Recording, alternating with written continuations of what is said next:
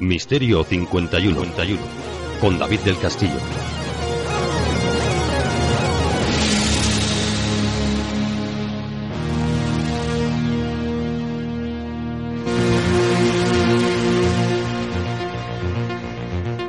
¿Tienes alguna experiencia que no te atreves a contar?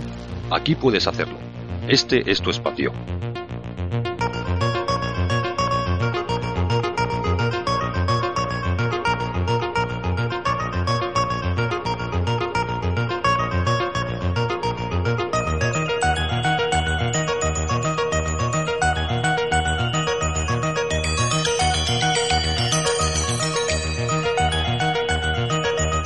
Viernes 3 de noviembre, 11 de la noche, comenzamos. Comenzamos un programa más con varias secciones y una entrevista que nos llevará de viaje por las peripecias de unos buenos amigos por el mundo del misterio. Investigaciones de campo, fotografías, grabaciones y muchos kilómetros a la espalda han dado como fruto un muy buen programa de radio y un gran libro del que luego hablaremos. Ellos son Sila Gutiérrez y Miguel Linares, Buscando el Miedo. También quiero dar las gracias a Fernando Silva Hildebrand por su ayuda y futura colaboración en alguna cosita muy interesante que ya os contaremos un poquito más adelante. También escucharemos a nuestro amigo Fortu desde Buenos Aires con algo nuevo para Misterio 51.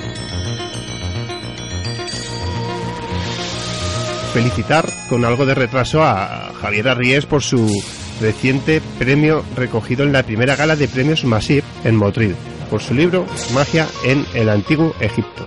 Y como no podía ser de otra manera, también felicitar a nuestro nuevo premio Planeta, el grande de lo entre los grandes Javier Sierra. Muchas felicidades a los dos, sois muy grandes y hacéis mucho por y para los demás con vuestro trabajo.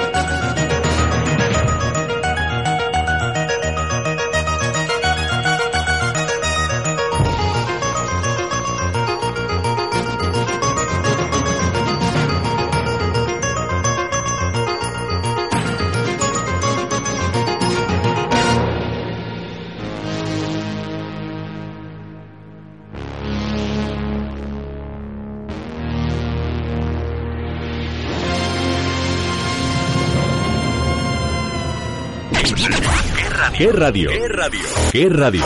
¿Qué radio? Lo que oyes. Lo que oyes.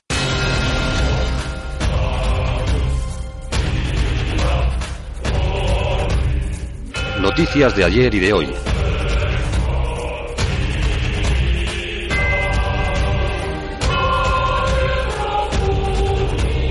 Días que cambiaron el mundo. Días que modificaron nuestra manera de contemplar la historia. Eventos que supusieron un giro radical en el curso de la historia. Pues si os parece bien, vamos a ver a partir de ahora qué sucedió un día tal como el de hoy. Y así haremos en cada programa.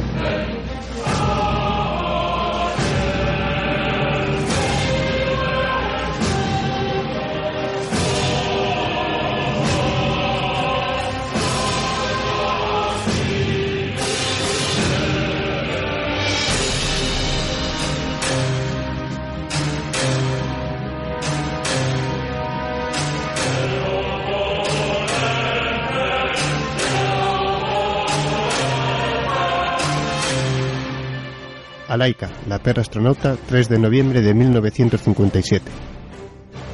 Tras el éxito logrado por el Sputnik 1, el líder soviético Khrushchev quiso que se lanzara un nuevo satélite artificial como parte de las celebraciones del 40 aniversario de la revolución bolchevique. Debido al poco tiempo del que disponían, decidieron construir un nuevo artefacto, el Sputnik 2, que habría de llevar a un ser vivo en su interior por un lado se pretendía preparar los vuelos para que en un futuro pudieran ser tripulados por seres humanos. Laika es una perra callejera de Moscú. Pesaba unos 6 kilos y tenía 3 años cuando pasaba por las calles antes de ser reclutada para el programa espacial soviético. La perra fue entrenada para soportar las duras condiciones que tendría que resistir.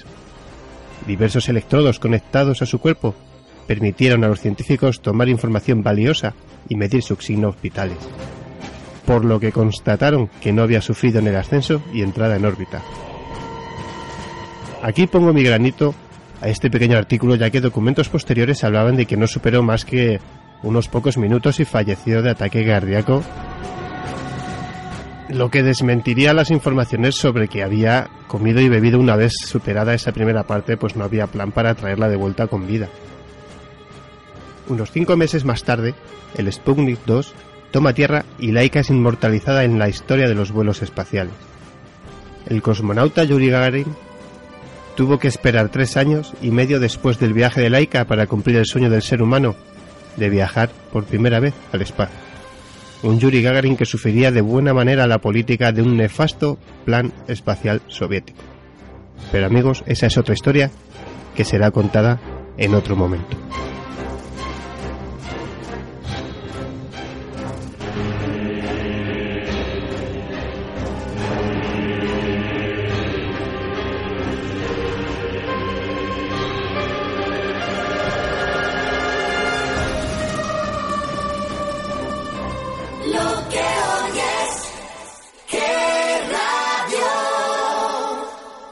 Misterio 51, con David del Castillo.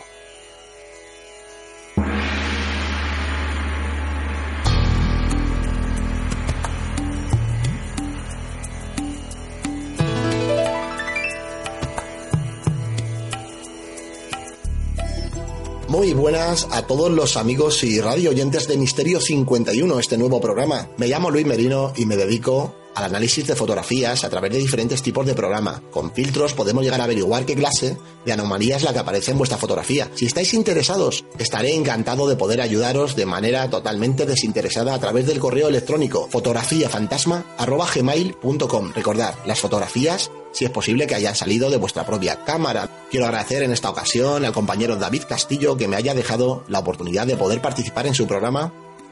Y desde aquí os mando un fuerte saludo tanto a David como a todos los radioyentes de Misterio 51, un programa que estoy seguro que no os va a dejar a ninguno indiferentes.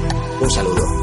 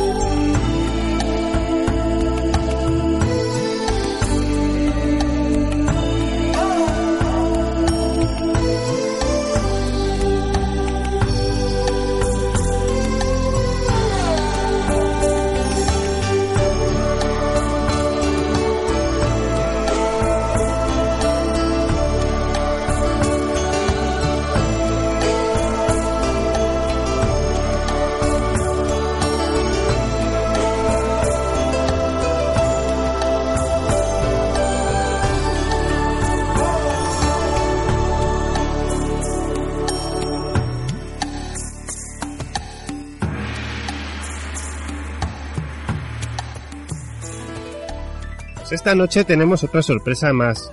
Eh, nos visita Ada García, directora y presentadora en Tiempo de Hadas en WordPress Radio. Como le gusta decir a ella, el programa más férico de la radio. ¿O no? Buenas noches, Ada. Buenas noches, David. ¿Cómo estás?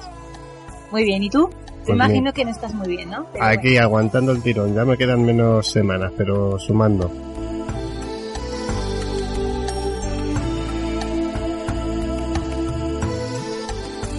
¿Qué es para ti hacer radio y aún más llevar el peso de una hora de programa con todas sus cosas buenas y sus cosas malas?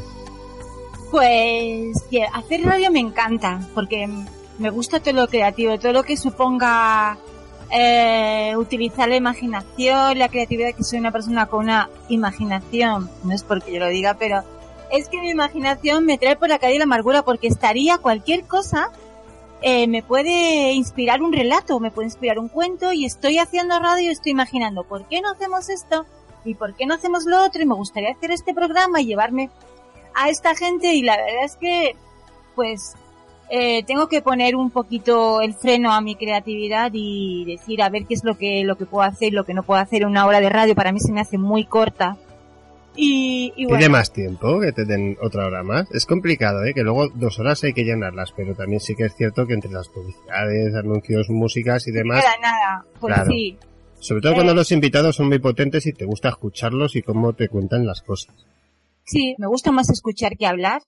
Y normal. la gente que tiene algo que aportarte, que ha vivido experiencias, que me puede contar algo de, de la gente que tiene cultura verdaderamente, pero sin pedantería, ¿sabes? Esa cultura que, que te va envolviendo conforme va hablando contigo, que te va contando cosas, verdaderamente detalles, y, y es que yo me embobo escuchando a la gente, eh, y luego es que no sé, me pasa una cosa en radio, es que no sé cortar.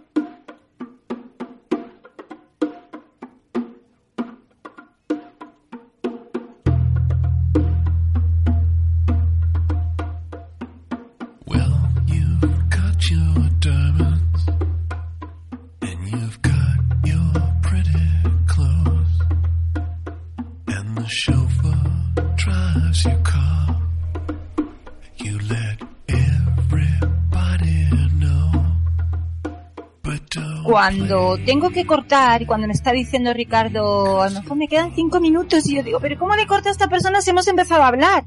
Me ha pasado con, con muchos escritores, me ha pasado entrevistando a Javier Arries con lo de los vampiros, bueno, Javier es siempre, ¿no? Eh, con Oscar Fábrega, me ha pasado con el último programa de el que tuvimos a Nuria Cebote y que estuvo contándonos que es, ella es una escritora, además desde aquí, bueno, pues Nuria, si nos estás escuchando después, pues muchas gracias porque vino al programa, hacer el programa media hora, nada más, aunque sabía que, que iba a estar poco tiempo. Y luego también escribe como dices, que no me sale escribir como una mujer. Pero ahora tienes que explicar eso, porque ¿qué es eso de escribir como un hombre?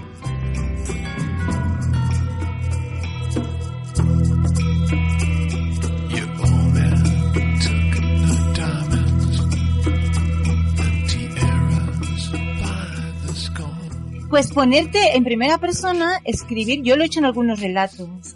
Pero es que ya casi todos sus relatos no, no le sale escribir como una mujer, le sale escribir en primera persona como un hombre, como un hombre lobo, o como algo que no es ni un hombre, ni una mujer, ni un hombre lobo, es, es algo inhumano, está ahí, eh, como dice ella, es- está Claro. ahí, el ente. Bueno, como, no es nada, no como tiene tú ya sexo, no se sabes- puede meter en ninguna categoría. como tú ya sabes, un hada es un ser mitológico, es una Mm. criatura fantástica y sutil que en la mitología griega y romana los llamaban hados. Se les representa generalmente en forma de mujer hermosa y bella con las alas de mariposa. ¿Tú eres un hada? Mm, Me gustaría tener alas, pero lo estoy pidiendo a las fuerzas de la naturaleza, pero me encantaría tener alas, ¿sabes? Algunas veces es que lo, lo, lo pido, pero, pero bueno. Sí, a veces las siento, sí, sí, sí, por supuesto. Yo recuerdo, alas. recuerdo ¡Sí que vuelo! vuelas, ¿no? Sobre todo cuando, ¿te acuerdas cuando hablamos con Mariano al final? Eh, un- una persona así que, que, vi- que ha vivido en una tierra llena de, de magia, de, de duendes, de, de cuentos. Como es Cantabria. Claro, es, es un sitio donde sería perfecto e ideal, ¿no? Como hacer un directo en pleno monte lleno de árboles. con- Alucinante, me encantaría. Es verdad. Claro que sí. ¿Cómo calificarías tu primera temporada en este medio y qué crees que has aprendido de la experiencia?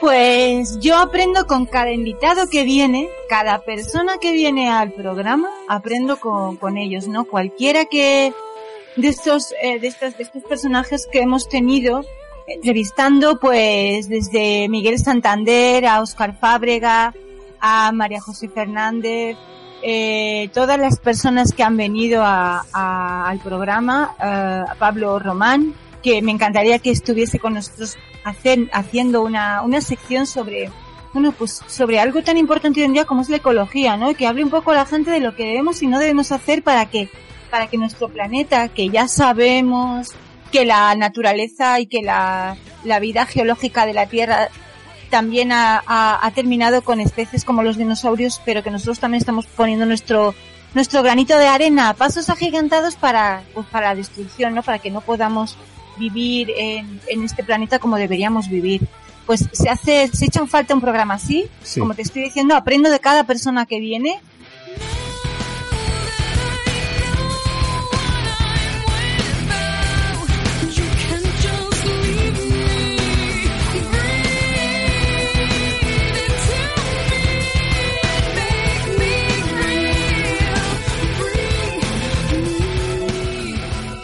Nada. ¿Y qué esperas de la próxima temporada? Pues al cambiar el día, pues me siento un poquito más eh, insegura, ¿no? En, el aspecto de a ver cómo, cómo está resultando los primeros programas, que la gente ya se había habituado habituado a los jueves y los jueves parece que la, que la gente está como más receptiva, que nos queda un, un día para el fin de semana, que para mucha gente el jueves, el fin de semana empieza en jueves, como era el caso de Javier el año pasado, ¿no? La temporada pasada. Podía contar con él también los jueves y... El bueno, lunes pues es que el lunes es difícil. Para los lunes es muy difícil. Eh, Javier Arries no me puede escuchar. Para mí que me esté escuchando él porque para mí eh, es un maestro en el que Pero para ti, para mí, para todo el que le escuche. para muchísima gente es exactamente es la persona en la que él dice cuatro palabras sobre algún tipo de, de, Además, de mira. noticia y te está metiendo a mí me está eh, enseñando a ser razonable y sensata son palabras que no, no es que me esté enseñando Y me a ha puesto al cuello a- que ir más despacio también. a ir más, sí, a no ser tan impulsiva y tan Claro, pasional a lo claro mejor, que ¿no? sí. Que, Mira, que- además, o ahora que- en, en algunas noticias, por ejemplo, los atentados de Barcelona, ¿no? Pues yo enseguida, "Ah", y sin embargo él es una persona que habla contigo y te, no te, ah, no te lecciona de nada, bueno, tú lo sabes, no te lecciona de nada, no te adoctrina, pero sus palabras te, la- las tienes que pensar y, y decir, pero Dios mío, si es que casi todo el mundo que pensara como él, pues a lo mejor habría menos violencia, menos nacionalista bueno, es que para eso hay que estar preparado también. cantamañanas y todo esto, Hay que estudiar, prepararse, tener una buena cabeza, tenerla bien amueblada.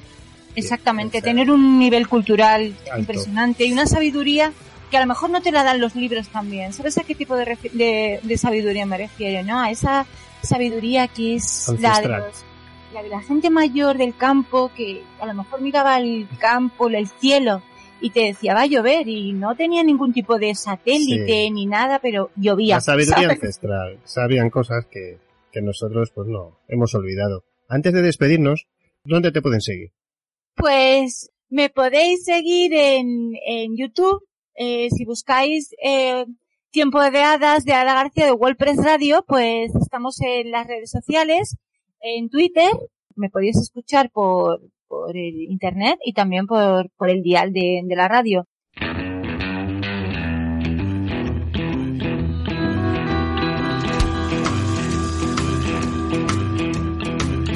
When you came in, the air went out. And every shadow filled up with doubt.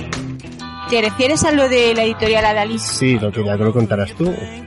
Sí, esto lo estoy, los estoy preparando, eh, los estoy corrigiendo muy bien corregidos una y otra vez.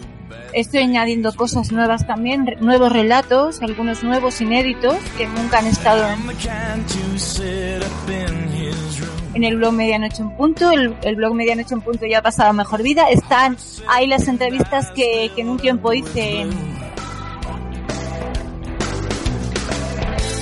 I don't know entrevista medianoche, las estoy pasando y bueno, pues ahí está a ver qué, qué ocurre cuando, cuando todo esté terminado. Bueno, pues para despedirnos, eh, recomiéndanos un libro.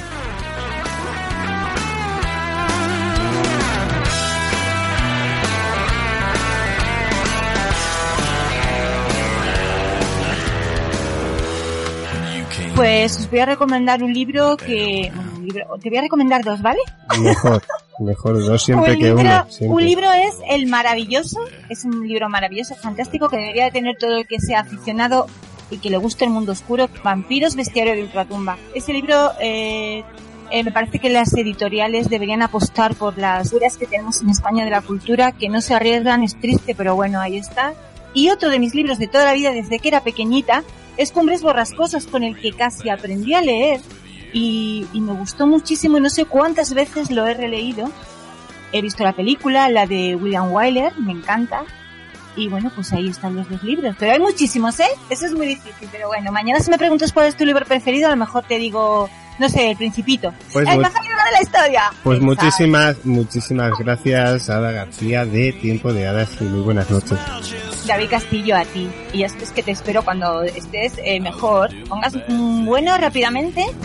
Haremos lo que sea necesario para estar allí. Buenas noches. Buenas noches, David.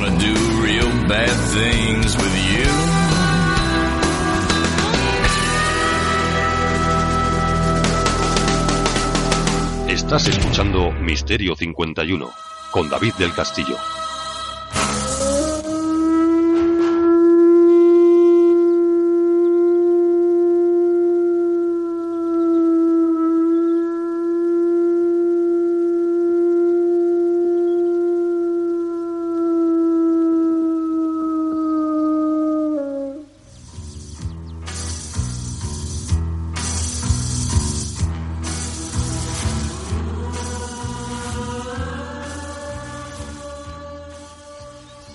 Fresca mañana de mayo, lejos los días del hambre, del invierno, lejos el recuerdo de la gran matanza, la loba monta la guardia cerca de la cueva roquera donde ha traído al mundo a sus lobendos.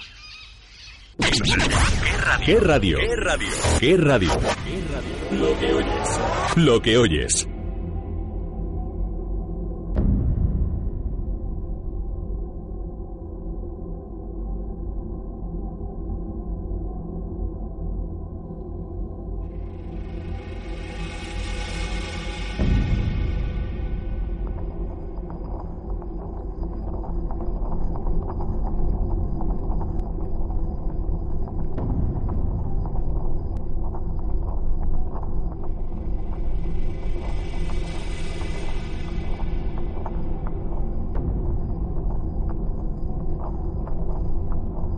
Hoy el amigo Fortu nos trae desde Buenos Aires una historia de hombres lobo que quizás, y solo quizás, os sonará de algo. Podremos ver cómo cambian algunas cosas y cómo entienden en otra cultura al lobe sobre. No hace falta, creo recordar, a nuestro Manuel Blanco Romasanta, único hombre juzgado por decirse un hombre lobo, y como tal se le juzgó. Así es, la única documentación de la historia que existe. Aquellos loberos de profesión, que en algunos casos fueron también juzgados por cometer delitos contra las buenas gentes de los pueblos y sus rebaños. Un día hablaremos largo y tendido, pero mientras, saludemos ya a Fortu. Amigo, buenas noches. Buenas noches, David y oyentes, ¿cómo va? Hoy voy a hablar sobre una leyenda argentina, el lobizón, mejor conocido como hombre lobo en otros parajes. Si bien este monstruo viene acompañando a distintas culturas desde hace milenios, chamanes que se convierten en lobos, etc., parece ser que alguna vez pasó por la Argentina, le tomó cariño y se quedó. Bueno, vamos a los datos. Esencialmente el lobizón es el séptimo hijo varón seguido de un hombre con la misma mujer. Como para no ser machista, la séptima hija mujer se convierte en bruja, pero eso hoy no nos ocupa. Bueno, el susodicho en cuestión se convierte en lobo, una criatura semejante los martes y viernes a la medianoche, no como su ancestro europeo que se convierte cuando hay luna llena y se alimenta de excrementos de animales, de los despojos mortuorios de las tumbas, o sea, escarba y se come los cadáveres, y de vez en cuando de recién nacidos, no bautizados, como para equilibrar la dieta. Esta alimentación tiene sus defectos, porque el sábado, en su forma humana, la persona está enferma por toda la porquería que ha comido la noche anterior. Resaca, como para entendernos. Hay que saber que es una maldición inesperada por la misma persona, que nunca aprende a vivir con ella, no es que deja todo planeado para convertirse, aunque, según las tradiciones prejuiciosas, la víctima de tal maldición suele ser delgada, torpe al caminar, de mal olor y de carácter bastante antipático. El lobizón se mata con balas de plata o con armas previamente bendecidas, cosa añadida por el catolicismo. recuperando la forma de hombre en el momento de su fallecimiento. Si ve su propia sangre se convierte en hombre nuevamente, pero será enemigo de muerte de quien haya descubierto su secreto. Para romper el hechizo de entrada, se bautiza al niño en siete iglesias distintas y con el nombre de Benito, apadrinándolo el hermano mayor. Un detalle curioso es que en Argentina y Uruguay el séptimo hijo varón pasa a ser ahijado del presidente, lo cual nos lleva a pensar para qué el primer mandatario querría ser padrino de una caterva de monstruos. Según las leyendas, el lobizón habita en las regiones de la Mesopotamia argentina, entre ríos, misiones, corrientes, aunque también se lo puede encontrar en el sur de Brasil, un país vecino con el que se comparten muchas zonas de contacto, y entre los que se moverían los lobisones. Pero tranquilamente se podría hallar en toda la Argentina, si puede ir a otros países.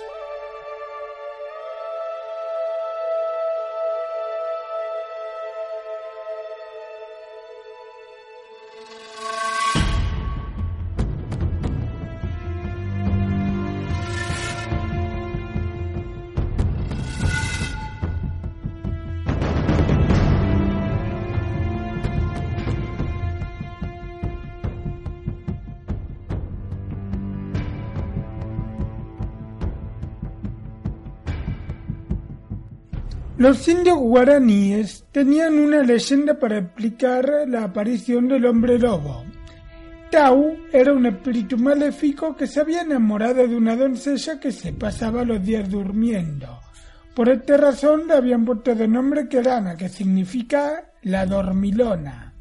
Bueno, Tau se había quedado prendado de la joven y para conquistarla se convirtió en un apuesto joven. Y con la apariencia nueva la visitó por siete días consecutivos.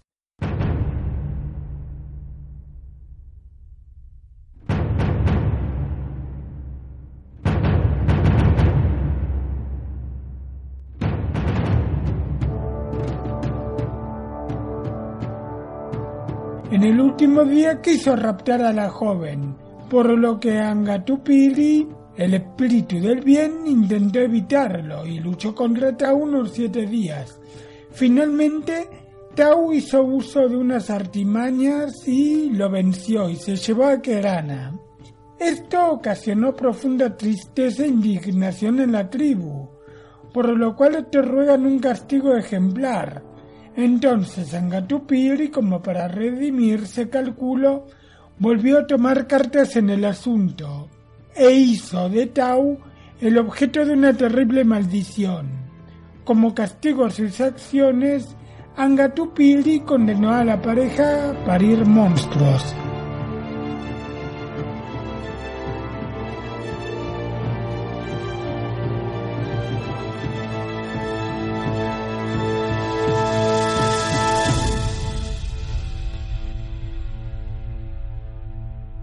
Me pregunto qué culpa tendría Karana.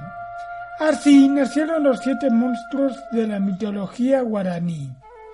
Teshushawa, Muboitui, Moñoy, Shatisharete, Curupí, Aoao y finalmente quien nos interesa, Luisón, con las características del hombre lobo. Todos ellos nacidos de forma prematura, a los siete meses. Daniel Granada insiste que esta leyenda será conocida en el Río de la Plata mucho antes de la llegada de los españoles, lo que no deja de resultar plausible dada la existencia de otros hombres animales en el área guaraní, como el Aba. Esta creencia está muy extendida en el litoral y especialmente en Corrientes y Misiones. En el Iberá, provincia de Corrientes, la idea más extendida que se tiene del lobizón es la de su transformación canina. El llamado Shawahu, perro negro, de gran tamaño, es el protagonista de la superstición. Cualquier correntino sabe que es inútil dispararle porque no le entran las balas. Para ahuyentarlo hay una única fórmula, hacerle la señal de la cruz y tirarle con botellas y tizones encendidos. Elemental. La cruz es el talismán grande de Dios. Las botellas cortan y los tizones queman, obvio. El lobizón sabe que si es alcanzado quedará marcado para siempre y cualquiera lo reconocerá a la distancia. Si uno está en casa y de repente entra un perro negro, hay que gritarle ¡Chaguajú! Si el perro negro no se inmuta, es que solo se trata de un perro negro. Pero si se le erizan los pelos y gruñe, no hay que dudarlo, es el monstruo. Por eso, un correntino precavido debe tener siempre a mano una cruz, una botella y un tizón.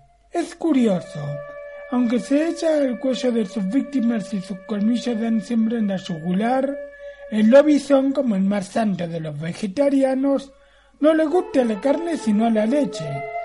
Por eso siempre rondan los tambos y por la noche las vacas y los terneros mugen con miedo. Y cuando el lobizón muere, su cuerpo sí toma forma humana, pero si uno se fija con detenimiento, el cadáver muestra un hilito blanco de leche que le sale de los labios. Otro dato inconfundible. El shawahu come excrementos de gallina como los anteriores. Por eso, cualquier correntino sabe que, cuando el patio está limpio, no es que las gallinas se hayan vuelto decentes, sino porque el shawahu anda rondando.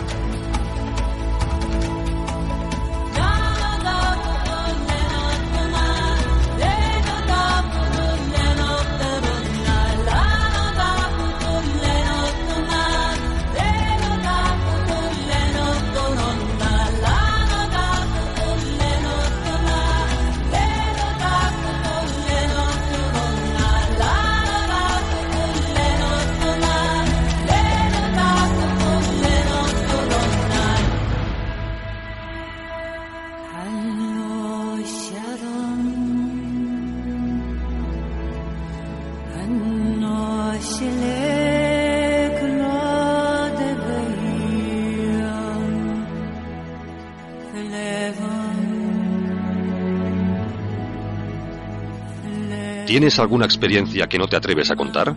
Aquí puedes hacerlo. Este es tu espacio.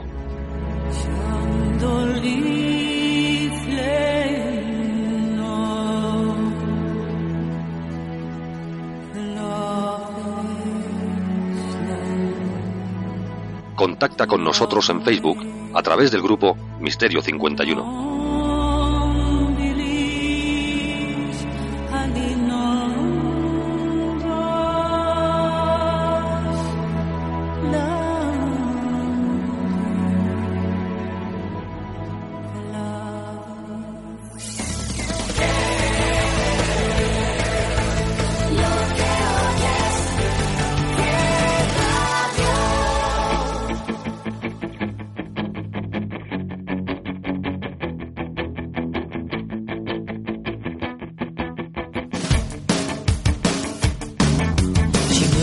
She don't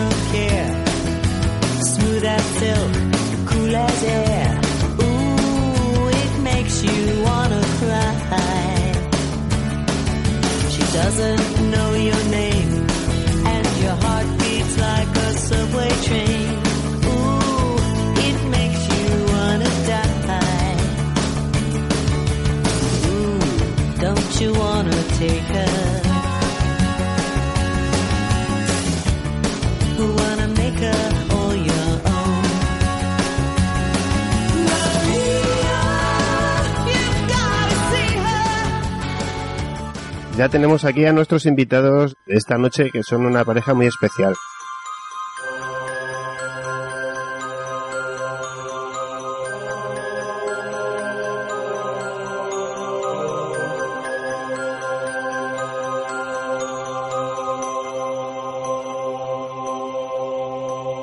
Una pareja que veréis, cuando yo los conocí, a nuestros invitados de hoy todavía no sabía cuál era el alcance de sus trabajos y de sus investigaciones. Y cuando profundizas un poco más, pues bueno, a través de sus perfiles o, conversaciones que he podido tener con ellos, pues te das cuenta de que hay un trabajo muy serio y muy elaborado por el misterio que está tan denostado últimamente por buena parte de gente que, que lo trabaja o lo quiere mal trabajar. Pues muy buenas noches, Sheila, y muy buenas noches, eh, Miguel. Muy buenas noches, David. Un placer estar aquí esta noche contigo eh, en el programa. Muy buenas noches, David. Ya sabes que, estamos encantados de compartir otro ratito, de charlar, como bien has dicho, como lo hemos hecho en, otra, en otras ocasiones. Y, me da, sabes, mucha satisfacción el, el pensar que, alguien reconoce la ilusión y que comparte eh, nuestro amor ¿no? y nuestra vivencia por, por el mundo del misterio. Yo creo que las tecnologías hoy día, no- eh, como decíamos off the record, ¿no? Eh, nos permite avanzar en este aspecto y llegar a mucha más gente. Lo que yo creo que hay que hacer es ser responsable, trabajar con mucho respeto, primero por uno mismo, porque esto de hacer las chuletas es engañarse a sí mismo, ¿no? Al fin y al cabo ya tenemos una edad y ya sabemos lo que es, pero se trata de no engañar a nadie una vez que te, lo tomas en serio, porque realmente eh, el misterio afecta a todos los ámbitos de la sociedad. Y me estaba contando de récord, eh, Miguel, una cosita que me gustaría que retomara sobre lo que es la seriedad y el trabajo que requiere el misterio. Bueno, lo primero que te voy a corregir una cosa y permíteme que te corrija porque no investigamos, no somos investigadores. Somos exploradores, eh, nos gusta, o experimentadores, también nos gusta llamarnos así, porque experimentamos. Creo que la palabra investigador, y ya enlazamos con lo que tú has dicho, está un poco defenestrada, ¿no? Cualquiera sale al campo una noche y es investigador. Y no quiero que nadie se se por aludido, eh, pero claro, investigador es una cosa muy seria, ¿no? Eh, primero tienes que investigar, cuando vas a un sitio a experimentar, pues tienes que saber dónde vas, tienes que saber la historia de ese lugar, hablar con testigos, irte a ese sitio a experimentar, luego escuchar estos audios, ver, eh, grabar todo para tener varias fuentes de audio para poder comparar, porque no cualquier cosa vale.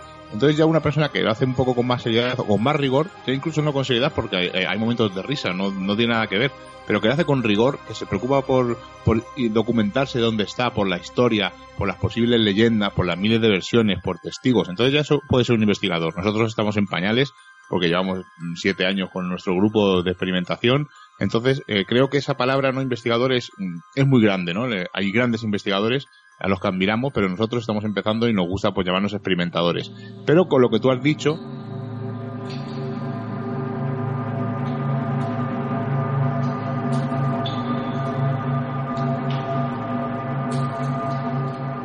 eh, es que claro, cualquiera puede salir al campo y decir que es investigador. Y cualquiera que sale al campo y se cree que es investigador puede publicarlo en YouTube, o puede publicarlo en un blog, o puede hacer un podcast. Que me parece muy correcto y muy lícito, porque cada, eh, todos empezamos igual, porque yo cuando empecé no tenía idea de lo que estaban eh, haciendo. Poco a poco he ido conociendo a gente, he ido trabajando con otros grupos, he visto cómo lo hacen y he ido eh, primero siendo exigente conmigo mismo, porque si no al final lo que tú has dicho, ¿no? Te engañas a ti mismo y no hace falta engañar, no hay que engañar a nadie, hay que contar la verdad, porque no pasa nada porque vayas a un sitio y grabes 10 horas de audio y no obtengas ninguna psicofonía o ningún audio extraño. Eh, lo bonito del misterio, como te has dicho, que está en todos los ámbitos de la vida, es que de repente cuando tú piensas que no pasa nada, pues ese misterio te golpea y, dices, madre, pues por fin después de tantas horas o tantos días en un sitio he conseguido algo. Entonces esos grupos que salen en YouTube o que hacen pues podcast y tal, que me parecen estupendo y me parece muy lícito, lo que hace es confundir un poco al, al oyente o a la persona que lo está viendo en YouTube y se piensa que eso es una investigación paranormal cuando eso de paranormal no tiene nada, ni investigación tiene menos. Es una cosa muy seria, hay que ir con una especie de protocolos que hemos ido aprendiendo con el tiempo, evidentemente, cada uno tiene una función, uno es el fotógrafo, otro es el que hace las grabaciones, otro graba con la cámara de vídeo, intentar todos tener una función, hacerlo con rigor, si no sostiene ninguna psicofonía, no sostiene nada raro, no pasa nada porque es lo más normal. Entonces esa gente que sale una noche, obtiene 20 psicofonías, les empujan, les arañan, yo no digo que no ocurra, pero bajo mi experiencia, la experiencia de nuestro grupo, vemos que no es así. Entonces lo que pasa es que confunde un poco al oyente o confunde un poco al espectador y lo que queremos hacer nosotros, tanto en, en Misterios en Viernes y en todo lo que hacemos, es contar la verdad, porque oye, que no ocurre tanto, que los fenómenos paranormales son muy difíciles de captar. Pero entre los grandes, eh, si os habéis dado cuenta, eh, suele pasar muy a menudo que hay como un pequeño bando, ¿no? Que es el que mantiene su historia que contó en su libro, sí o sí, aunque haya otra persona que haya dicho, mire usted, perdone, si esto se ha investigado y no es así, y, ni siquiera dan marcha atrás, ¿no? Entonces siempre encontramos en, en, toda la literatura un libro que apoya una tesis y, y otro que, si es bueno, otro la va a atacar directamente.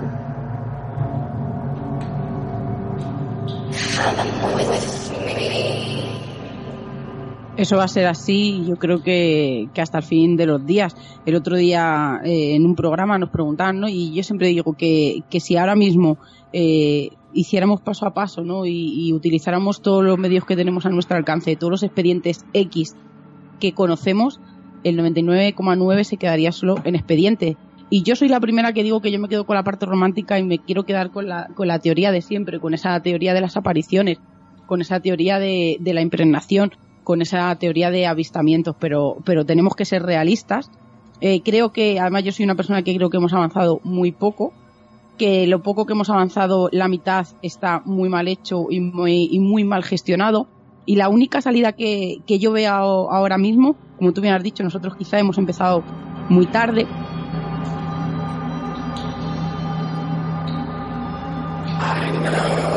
eh, eh, la veo en, en la gente que es muy joven y no estoy diciendo la nueva generación, me estoy refiriendo por ejemplo a gente como Pequeño Explorador, que es nuestro niño que, que tiene ahora mismo 14 años y que lleva 7 eh, viviendo, leyendo eh, a su manera, porque nadie lo obliga, evidentemente, él es un amante del misterio, eh, teniendo a un golpe de clic información y creo que ese es el futuro, porque si a esos niños o a esos eh, principiantes les enseñas que tienen que tener unas bases eh, muy firmes, que hay que seguir trabajando y que todo esto se, se- es tiempo y, y- y empeño e ilusión, creo que es la única salida que tenemos ahora mismo de, de poder avanzar un poco más. Además, una cosa que tú has dicho y eh, va a colación, claro. Da igual que empieces, por ejemplo, llevas poquito con tu programa, pero se ve las ganas, no se ve la energía. Eso se ve en las personas, ¿no? El que hace un programa porque por pasión, como puede ser tu caso o puede ser el nuestro cuando vamos una noche por ahí a explorar, y el que lo hace porque quiere llegar a una meta, bien sea fama, bien sea engañar a la gente, bien sea. Entonces, eso se nota. Ahí yo, por ejemplo, escucho muchos podcasts de misterio y hay algunos que los descarto porque veo el eh, no sé, noto como que esa persona está contando una historia que no se la cree o que eh, tiene una meta determinada que a lo mejor es ser famoso o llegar a hacer cualquier cosa que me parece muy lícito y lo respeto, pero luego se nota la gente que hace un podcast pequeño como nosotros y quiere compasión y no censura a nadie. Entonces, eso se nota. Y con lo que has dicho de grandes eh, investigadores que les cuentas otra versión y no la aceptan, pues evidentemente eh, ellos son viven de esto. Entonces, claro, de montarles un caso eh, porque tú tengas otro testimonio o darles otra versión y que ellos no lo acepten, pues hombre, lo veo hasta, no que lo vea razonable, pero lo entiendo porque ellos viven de esto. Nosotros somos unos menos aficionados que estamos empezando a dar nuestros primeros pasos y, y, claro, desmontar un caso mítico por excelencia por una versión, pues evidentemente entiendo que ellos ni no te hagan ni caso porque a fin de cuentas es su modo de vida, es su forma de ganarse la vida.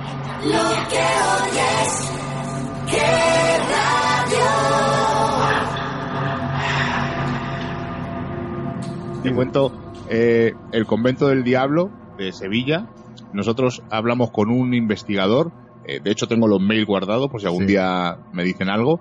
Eh, ellos dicen que a uno de los investigadores que estaban grabando un programa de televisión, y es que a mí esto me, descuadra un poco, ¿no? Están grabando un programa de televisión y de repente uno de los investigadores se va al fondo y de repente sale disparado volando casi cuatro metros. Yo me pongo en contacto con uno de los investigadores y le digo que si realmente ocurrió esto, él me contesta al momento que sí, que esto le ocurrió, que es cierto y tal, y le digo, bueno, como estáis grabando un programa de televisión, eh, ¿tendréis alguna foto o tendréis porque es lo que harías, ¿no? Eres un investigador, de repente ves que ocurre algo paranormal y lo más normal sería intentar documentarlo, ¿no? Es la reacción, y más de unos investigadores de, de- de tomo y lomo, ¿no? De unos señores que se dedican a ello. Es inconcebible que no tomara medidas de, de, de a ver qué ha pasado, sí. No, no, no me contestaron más. Ya se acabó la conversación y no en ningún momento me contestaron. De hecho, tengo los mails y por si alguien los quiere ver. Pero me, me choca, ¿no? Que unos investigadores de tomo y lomo que se dedican a ellos les ocurre un fenómeno paranormal y no lo documentan. Estás escuchando Misterio 51 con David del Castillo. Eh, tirar todo eso por, porque, por inventarte una mala historia o cambiar la verdad para que quede más terrorífica o genere más tensión me parece eh, un absurdo, me parece una gran mentira y de lo que más daño, aparte del friquismo aquel de los 90 más o menos, acordaos, pero este, este misterio moderno está quizás atacado por la desinformación. Sí, claro que coincidimos contigo, ese redecorar, ese, esos atrezos no tan, tan extravagantes que a lo mejor, que quizá a lo mejor solo entendemos eh, la gente que ama el misterio, porque cuando una persona que no es tan allegada a este mundo ve un vídeo o ve un programa en el que tú te echarías las manos a la cabeza, él está eh, agarrado al sofá, que evidentemente ese es el fin. No hay por qué mentir, yo creo que, que es una tontería. Nosotros eh, tenemos por, por ley, ¿no? En nuestra máxima, nuestro máximo exponente el, el no decorar. Si no ha pasado nada en siete meses de exploraciones de sábados continuos, no ha pasado nada. Más nos duele a nosotros, ¿no? El, el no llegar y encontrar esa noche en el que esa pieza del puzzle la, la encontráramos. Creo que no, no hay necesidad. Me parece muy bonito contar, que con contar la historia del lugar, contar los testimonios, contar las sensaciones que uno ha tenido en el, en el lugar. Creo que con eso ya me parece el misterio bastante bonito y bastante completo, sin necesidad de, de echar mano a, a ese circo que hizo tanto daño en los años 80 y que sigue haciendo tanto daño ahora. Quizás no tan espectacularmente visual, pero sí que sigue haciendo el mismo, el mismo daño, por lo menos para mí, a mi opinión. A mí me duele mucho, a Miguel le duele más. Y yo le digo, no, no te enfades, y al final es- una guerra perdida que, que- que lleva toda la vida, le entiendo perfectamente, pero, pero a lo mejor es, es una cosa que nosotros vivimos más y, y- y que nos llega más, ¿no? Y que te hace irte a la cama muy enfadado y, y apagar el ordenador porque, porque eres incapaz de terminar de ver ese vídeo en YouTube o, o un programa. en- en Yo creo que el que el que al final desarrolla ese, ese amor se van muchas horas, se van muchos días y mucha salud de lo que ahora de lo que ahora vamos a hablar. Dejadme que haga un pequeño esbozo para que eh, nuestros oyentes sepan un poquito con quién estamos hablando, ¿vale? Seila Gutiérrez, nacida en Madrid, educadora infantil, codirectora y presentadora del programa de radio Misterios en Viernes y fundadora de Exploradores del Misterio, entre otras cosas.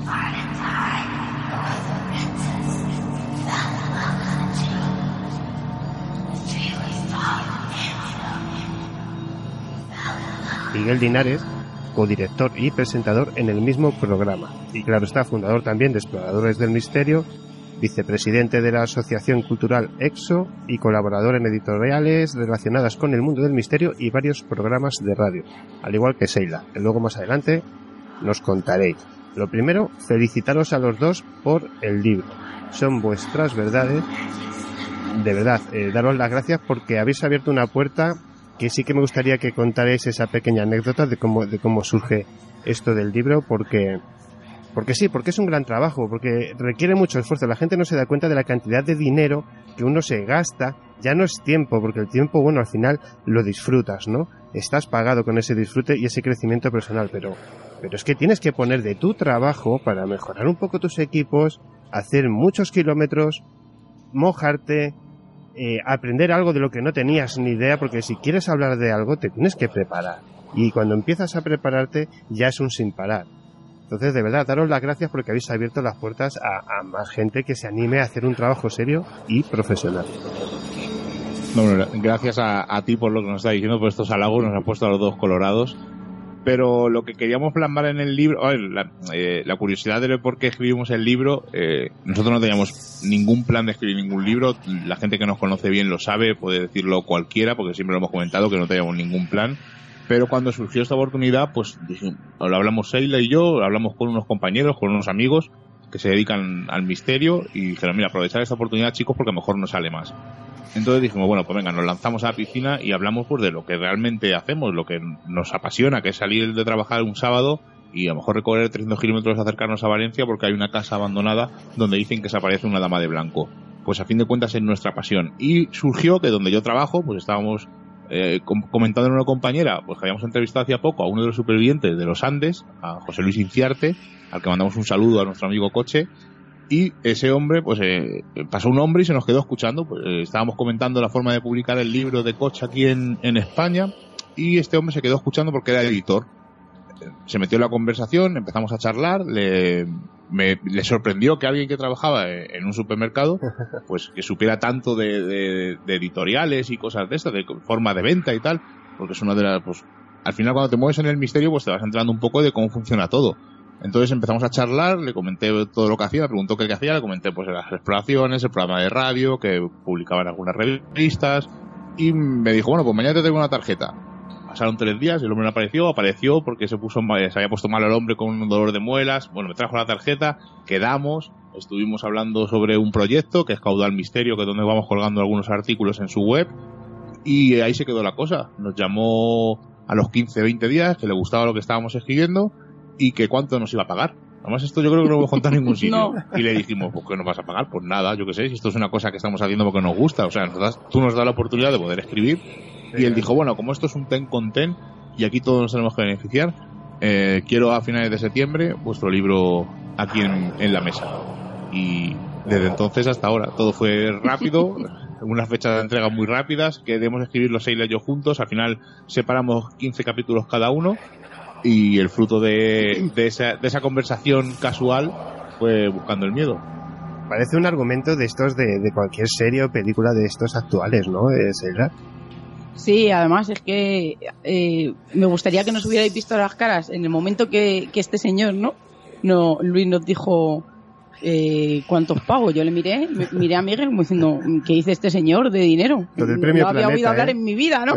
Y, y sobre todo la cara, eh, nosotros, el libro, bueno, venga, sí, tal, bueno, tampoco eh, concretamos nada de que iba a ir el libro, de, de mm, capítulos, nada. Esto se quedó así, salimos, nos apoyamos en el coche y yo no sabía si reírme o llorar y le dije, Miguel, ¿de verdad nos ha dicho este señor que escribamos un libro? Nosotros.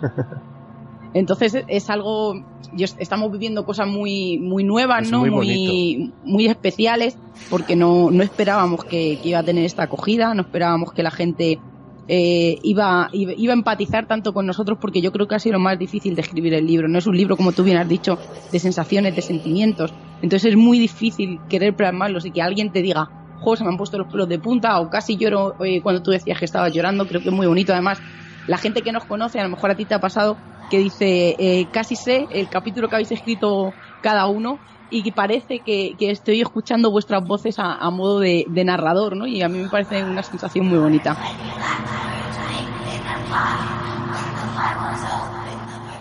Me gustaría hablar un poquito del miedo, ¿vale? Porque la palabra miedo proviene del término latino metus.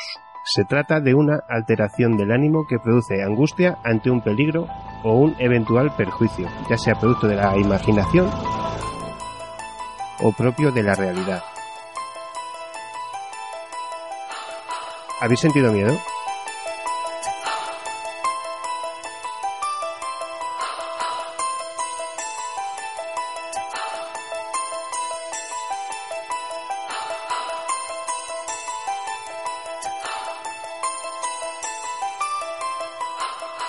Pues claro que sí. eh. Y el que diga que no siente miedo una cosa, en una exploración de estas, te miente. Hemos pasado mucho miedo, te vas acostumbrando con el paso del tiempo, pero aún así sigues teniendo esa cosilla en el estómago, ¿no? Yo siempre cuando voy a una casa, primero siento miedo físico, eh, bueno, más que miedo físico, miedo desconocido por si hay alguien dentro de esa casa o, o de ese hospital o donde vayamos. Lo primero porque voy con mi mujer, voy con mi hijo, eh, voy con amigos, entonces no sé si hay alguien allí haciendo algo raro como nos ha pasado alguna vez y nos pueden atacar o, o tenemos que enfrentarnos. Entonces primero es ese miedo físico, ¿no? Y luego el, el miedo paranormal o, el- como yo digo, la cosa en el estómago a que si esa es la noche en la que vamos a ver algo por fin. Pero vamos, hablando de miedo, que, me, que enseguida de parió, que yo enseguida me voy... Pues hemos pasado miedo, ya te digo, físico, eh, miedo por si pasa algo paranormal. Y luego alguna vez hemos tenido que salir corriendo. Hemos ha llorado. Hemos llorado de emoción, hemos llorado de miedo. Entonces, de agobio, claro. Sí. Bueno, Seila, eh, ¿cuándo has sentido tu miedo? Miedo de este, ya vamos Sí, a decirlo sí, claro, de del, echar a correr. del de películas de literal. terror. De- Además, como tú bien has dicho antes, yo cuando, desde que llevo metida en el mundo del misterio, vamos a llamarlo de esta manera, eh, yo siempre, vale, he sido muy, muy segulona ahí, no y muy llorona, pero me he vuelto mucho más sensible. Pero en todos los ámbitos de mi vida, como tú has dicho, no, el misterio está en todos los ámbitos. Mira, he aprendido a respetar el trabajo mucho más de lo que respetaba de los demás. He aprendido que una misma cosa se puede vivir por diferentes, de, de diferentes maneras.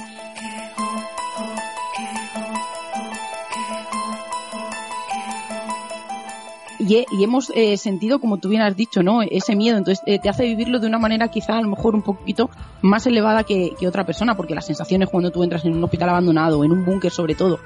Y, a mí me ocurrió eh, una noche aquí en la, Aldehuela en Madrid que sentimos como, como dos presencias, algo súper raro, como que no querían que estuviéramos allí y al final nos fuimos porque no estábamos a gusto. Y otra de las veces eh, en un búnker que nosotros eh, hablamos, le llamamos el búnker ruso, que está en Toledo, eh, era la segunda vez que íbamos y yo entré de cabecilla esa noche de- del grupo y al llegar al final, pues habría como unos 5 metros o así en los que yo estuve andando sola y escuché como una voz que no era la primera vez que nos pasaba ahí, como de una emisora. Yo no sé en qué idioma hablaba porque no lo entendía, sé que no era el nuestro, no tengo ni idea, pero sí que pude escuchar en esas décimas de segundo eh, que, era, que era un hombre que estaba como... Yo me asusté y le sobrepasé por detrás en dirección contraria a todos ellos y además mis palabras fueron, Miguel Ángel, yo esto no lo puedo aguantar. No vengo más, no vengo más. Fuego, fuego. Que son dos segundos. Yo describo el miedo como esos dos segundos en la que la mente y el cerebro se te dispara, la adrenalina está al 100%, porque hay algo que se te ha escapado a tu, perdón, raciocinio. Y decir que, que eso, ¿no? Para mí, para mí es eso. El, el miedo es ese, ese dos segundos de adrenalina que, que te hacen entrar en histeria colectiva incluso y salir corriendo. Y claro que no nos ha ocurrido. Y en la tablada, otro día no llegamos ni a entrar por- porque escuchamos un gruñido, David, que éramos tres adultos y escucha, que salimos corriendo, que yo creo que llegamos a los coches en dos segundos. Retomando lo que eh, ha dicho antes muy bien Miguel, cuando se ha ido un poco hacia, hacia los personajes del misterio, me gustaría haceros una pregunta muy cortita, pero muy de una persona a la que yo tengo muchísimo respeto. Se ha visto involucrado muchas veces en, en- en- en alguna que otra chapuza, que al final, bueno, acusación más que chapuza, pero bueno, me gustaría preguntaros, ¿Pedro Amorós es igual a...?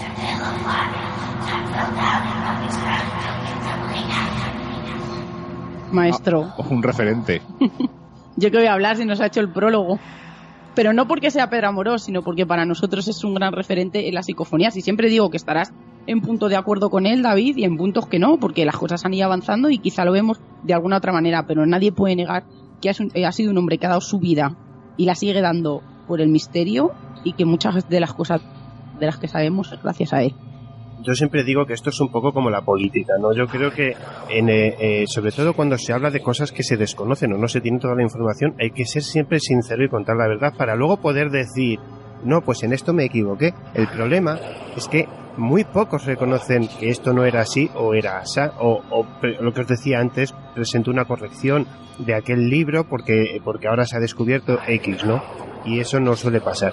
Y no es el caso de Pedro Amoroso me parece un gran profesional y cuando lo he escuchado en la radio en aquellos Milenio 3 de hace unos años, una maravilla. En Belmez fue alucinante. Lo de la segunda casa y todo aquello estuvo, estuvo francamente bien. Pero para no saltar antes de entrar ya de lleno en el libro, eh, en breve, ¿cómo empezaron Miguel y Saila, Saila y Miguel, con esto del misterio? ¿Qué os hizo clic para dar el salto a la carretera, a los legajos, construcciones antiguas, todo ese largo etcétera, la noche, el frío, la lluvia. ¿Cómo coge uno un día? Yo me imagino por dónde van los tiros, ¿no? Pero me gustaría que los oyentes supieran como alguien que tiene simplemente un interés, me imagino, por lo desconocido, o sigue determinados programas porque le llaman la atención, decide, yo voy a hacer esto. Pues mira, es tan bueno, primero lo primero que tú has dicho, ¿no? Somos seguidores del misterio de siempre, nos gustan estos temas, el Belmez, el- todo el eh, sitios abandonados, ¿no? La Barranca, Viana, el Hospital del Tórax en Barcelona, o sea, son sitios que nos gusta, nos gustaría visitar, algunos hemos visitado, pero un día eh, y casi casi yo creo que casi todos los grupos de exploración eh, parten de ahí, aunque no lo quieran reconocer. Eh, viendo buscadores de fantasmas, que lo echaban en, antiguamente en, la, en bueno, Pero cuenta en que lo que hacíamos, por favor. Lo que hacía- los sábados lo que hacíamos era salíamos de trabajar o, o libramos esa tarde y nos juntábamos con unos amigos, nos poníamos unas pizzas y nos empapábamos de los programas y disfrutábamos como enanos. ¿Qué radio? ¿Qué radio?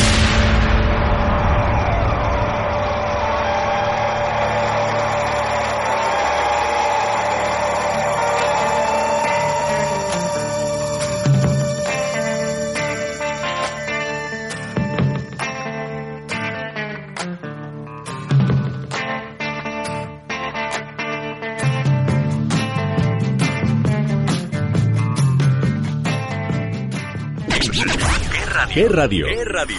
¿Qué radio? ¿Qué radio? Lo que oyes. Lo que oyes.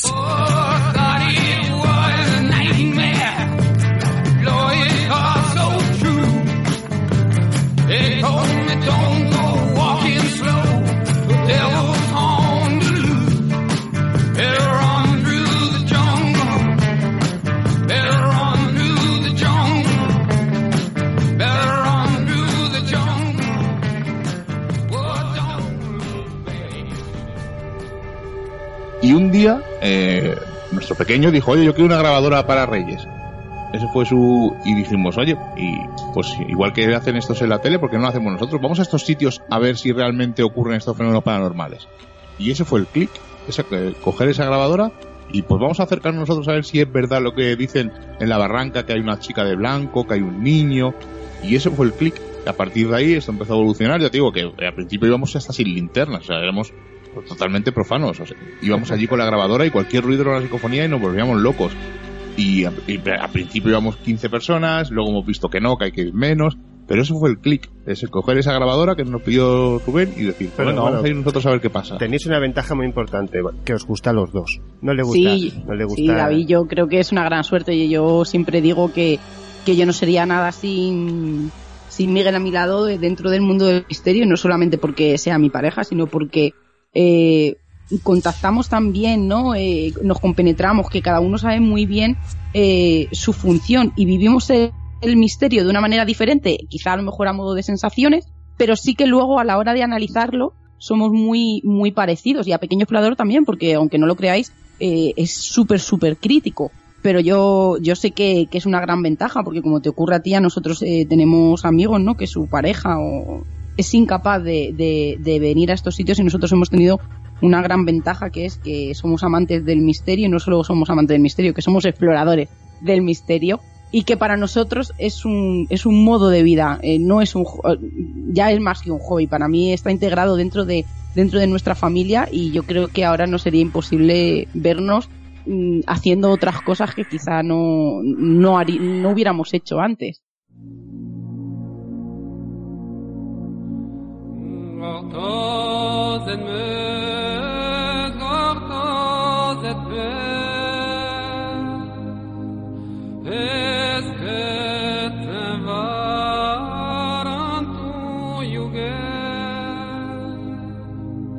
Is que te.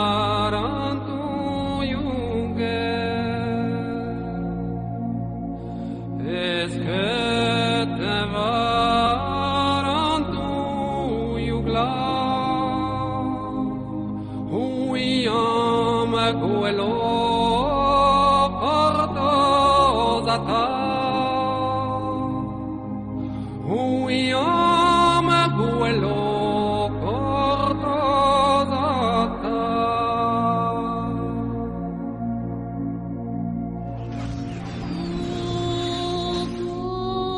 Mirad los cazafantasmas. Estos están locos de atar. Vaya hobbies más raros que tienen. Qué miedo. No voy con ellos, ni muerta. Seguro que es cosa del diablo. Esto es demasiado habitual, sobre todo al principio, ¿verdad? Sí, pero sí, pero David, y ahora. también. A ver, yo ya me, yo ya casi nos autodenominamos cazafantasmas a modo de, de risa porque estamos tan acostumbrados en el que en la calle nuestros amigos no lo digan. Eh, en el trabajo, sobre todo, mira estos locos, no sé qué, que se van los sábados, porque claro, salimos muy tarde y yo ya me voy vestida. Entonces, eh, por eso yo cuando, cuando hice esta, esta introducción, fue mi momento de, de expresar lo que hemos sentido durante todos estos años desde el principio, ¿no? El, también es verdad que luego eh, los amigos, sobre todo, y, familia, ¿no? Que yo entiendo que a ellos eh, estén en vilo porque, porque estamos mucho tiempo en la carretera, porque vamos a sitios que a veces no, no deberíamos hacerlo. Pero fue mi momento de, de querer plasmar. Todo eso que sentíamos, que ellos sintieran también que a veces, cuando uno necesita una palmadita, no la hemos tenido. Entonces yo creo que, que es importante también que, que el mundo del misterio es un hobby o un modo de vida como otro cualquiera, como el que le gustan las motos y uno cuando va a las motos, qué bien que te has ido a ver las motos, pero cuando uno se va a un sanatorio es qué estás haciendo, ¿no? Eso son cosas del demonio o, o no iría con vosotros ni loco. Bueno, yo creo que eso es parte del desconocimiento y, y- y sin faltar el respeto a nadie, de la ignorancia que tenemos eh, o hemos tenido en algún momento, porque uno no va a un sitio solamente a grabar o hacer una foto. Yo creo que antes ha tenido que informarse muy bien de la historia de ese edificio, con lo cual ya has tenido que ejercitar esto de leer. Leer, aprender, historia. Historia del edificio, la construcción, qué pasó y procurar irse hacia atrás todo lo posible porque puede haber acontecimientos en una zona pues de hace 500 años. O sea, eso requiere un trabajo de investigación. Yo sé que antes ha dicho Miguel lo de investigador, pero yo hay ciertas palabras que las quiero utilizar siempre desde el máximo respeto. Cuando yo a una persona le digo maestro es porque tiene algo que enseñarme y es como es como un padre le dices padre, no papá, padre o, o un buen amigo. Entonces, el investigador serio no tiene por qué tener un título. Hay gente preparada que es malísima en su trabajo y buenas haciendo otra cosa. Yo creo que eso está en todos los ámbitos como hemos hablado antes. Y me gustaría ya entrar un poquito más en lo que es la obra, el libro. Miguel, entre tantas investigaciones, ¿por qué os decidís por estas? Pues fue un poco, eh, a ver, un poco por cariño, ¿no? Porque no todas son espectaculares, sino son sitios en los que nos hemos sentido sensaciones, puede ser Belmez, el caso Vallecas lo teníamos que nombrar porque es un caso mítico y al tener esa información que nos contaron, pues teníamos que contarla para que la gente sepa otra versión de lo que posiblemente ocurrió, que seguro que no es la auténtica, porque es otra versión más. Yo creo que será, juntando todas las versiones se sacaría la auténtica. Eh, la barranca porque es el sitio por excelencia para nosotros, es donde vamos, donde empezamos a ir y donde siempre que alguien viene con nosotros por primera vez le llevamos, eh, la aldehuela porque fue donde nos pasó algo extraño, eh, que no sabemos así muy bien explicar y esa foto que tuvimos paranormal, el Alamín porque es un sitio por excelencia que está lleno de leyendas y de mentiras donde Pues, nos ocurrió eh, algo Miguel, extraño. Si te parece, pues vamos a entrar entonces directamente ya a la primera. Que yo, bueno, yo he echado un vistazo, ¿no? Un poquito a unas cuantas y el Palacete de las Almas Perdidas, declarado Patrimonio Histórico en 1930, perteneciente a la Sierra de Guadarrama. Para los oyentes que nos estarán escuchando ahora mismo, sobre todo en, en- en la radio, ¿no? En el- la 92.8 que radio, al ser local, pues bueno, son de Madrid, sí o sí, por ejemplo. Entonces, eh, y no sé, y la gente no sabe de este tipo de edificaciones. ¿Qué ocurre dentro de sus muros? Pues nos tenemos que ir a- al municipio de Alpedrete, donde es un palacete, eh, cuando tú lo ves no es una gran edificación, además la entrada no es muy espectacular como puede ser, por ejemplo, un castillo, y nosotros llegamos una noche allí y, creo que en eso sí que no, no mentimos. Quien no vaya buscando esa foto, quien no vaya buscando ese audio o quien no vaya buscando esa aparición, pues quizá a lo mejor se está mintiendo un poco. A nosotros nos habían contado, nuestro amigo Román, que, le necesitamos mucho en el libro porque hemos aprendido muchísimo con él, como tú bien has dicho, ¿no? Que casi le podríamos llamar maestro, porque es un experto en, en la guerra civil. Hemos vi- visitado lugares que, que en mi vida hubiera pensado estar en ellos, y uno de ellos es el, es el Palacete.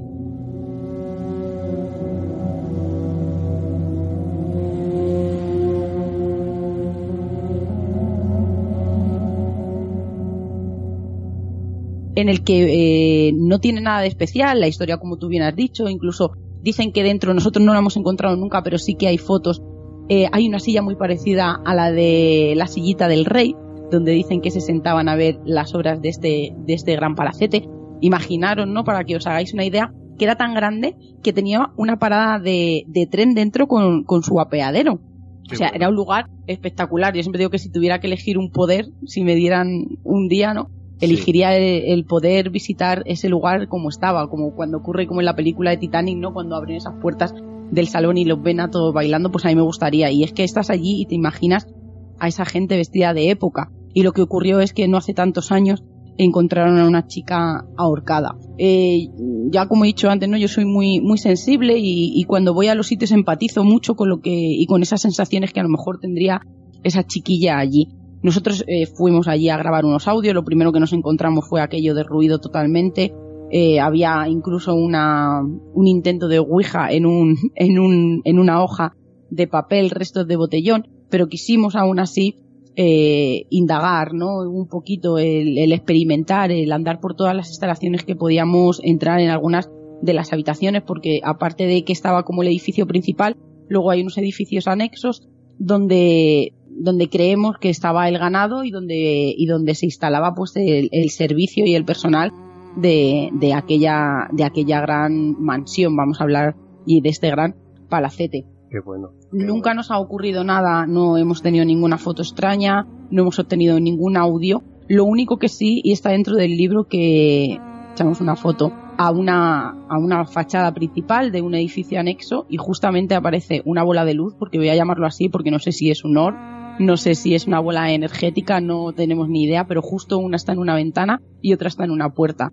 Yo quiero tirarme a la, a la teoría romántica de que, de que cuando hay algo de vida en un sitio, ya sea trágico o feliz, esa energía se queda plasmada de alguna manera y a veces eh, como queriendo dar las gracias no por, por intentar que esa, que esa historia no se pierda se, se manifiestan de alguna manera y yo, y yo quiero pensar y escribí en ese capítulo que quiero pensar que, que aquella alma o aquella energía de aquella chica nos daba las gracias de alguna manera por, por haber de alguna manera recordado su historia y habiéndola recordado a ella porque en ese lugar nos dijeron que se había ahorcado una chica, además habían ido más gente a ese sitio a, a investigar y nosotros una noche hemos ido dos veces a ese sitio.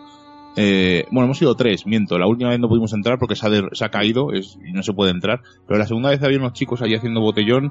Estuvimos hablando con ellos y una chica era de allí y dice que sí que conocía a la chica que se había ahorcado y que era cierto, que no era una noticia falsa. De hecho, nosotros luego buscamos en, en periódicos y sí vimos la noticia e incluso grandes por un desamor fue además Sí, y grandes investigadores como Santiago Vázquez estuvo allí una noche también experimentando, que él sí tuvo la suerte de obtener audios, cosa que nosotros no, no tuvimos.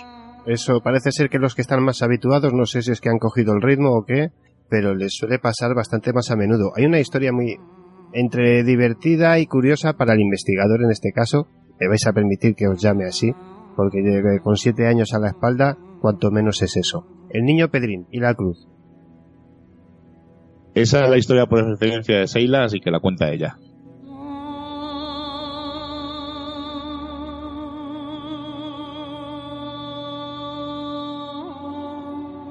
Pues, tenemos que, que viajar al monte al monte Avantos que yo creo que ya por decir el monte Avantos es un lugar especial. Ya los celtas la, la utilizaban como como lugar no de reuniones para decidir y, y para hacer esos rituales no tan tan especiales. Estamos hablando de un lugar lleno de energía telúrica y estamos hablando de, del lugar donde donde está no donde está el enclave de- del monasterio del gran monasterio del Escorial, donde se supone ¿no? que está esa puerta del infierno. Pues no tenemos que irnos muy lejos de, del Escorial, subiendo un poquito por el bosque. eh, un día, en un 10 de febrero, encontraron a un niño descuartizado. El niño se llama Pedro Bravo y Bravo. Y la historia es, es especial para nosotros porque fue el primer sitio, uno de los primeros sitios donde obtuvimos nuestras primeras psicofonías. Y la historia del niño Pedrín, como lo llaman amablemente ¿no? y cariñosamente la gente de, del lugar es que este niño tra- eh, se iba por las tardes pues a realizar eh, labores para ayudar a los, a los monjes que, que estaban allí en el, en el monasterio de pues les ayudaba con el huerto, les ayudaba a hacer algún tipo de recados y una tarde no volvió. Sus padres evidentemente hicieron el camino hacia atrás y hacia adelante de, de este pequeño niño y no lo encontraron ni siquiera eh, preguntando a los pequeños que todavía andaban por allí por allí jugándole sabían dónde estaba el niño Pedrín porque nadie le había visto. Eh, se hizo una batida, salió todo el pueblo, salieron las autoridades y unos días después unos cazadores que salieron muy pronto por la mañana a, a intentar cazar algo para llevar a sus casas se encontraron en mitad del bosque eh, a este niño. Bueno, no sabían al principio que era el niño Pedrín, sino el cuerpo de, de alguien no que, que estaba descuartizado. No sabían si había sido por animales o por algún crimen. Se, se, co- se corroboró que era el, cuerpo del niño Pedrín y en ese mismo lugar eh, se levantó una cruz de granito en la que pone una frase que se puede, que se puede leer, que a mí no me gusta nunca decirla porque es un poco eh, tremenda. Y a día de hoy todavía, David, eh, como han hecho un improvisado banco de madera, la gente sigue llevándole, llevándole flores. Hay muchos testimonios que dicen ¿no? que, que se cogía al cabeza de turco porque incriminaron a, a un hombre que se llamaba el Chato, que, que no, no estaba bien psicológicamente, ni siquiera físicamente, porque ya tenía una ceguera incipiente que luego se le agudizó en la cárcel y que le hacía imposible haber cometido el crimen tan atroz que hizo y él eh, se volvió literalmente loco y solo sabía decir fueron los monjes, fueron los monjes. La teoría es que Pedrín vio algo dentro de, de este monasterio del Escorial que no debía de haber visto y para que no hablara eh, se lo quitaron del medio. Y como ya he dicho, hay un montón de testimonios que se ha visto a Pedrín, hay guardas forestales, motoristas que han dicho que han visto a un niño vestido de época cruzando de lado a lado de la carretera y nosotros eh, fuimos allí, es un lugar muy especial, es un lugar donde la tristeza se nota y un y dijimos, no, el pequeño explorador venía con nosotros y yo le dije, le animé, no, háblale a ver si si nos contesta, ¿no? Si quizás siendo tú un niño eh, puede empatizar un poco más contigo. Y le pregunté que le, que le dijera dónde te lo hicieron, así lo hizo Pequeño Explorador, y hay una pequeña voz que nos contestó, que nos dijo, aquí es.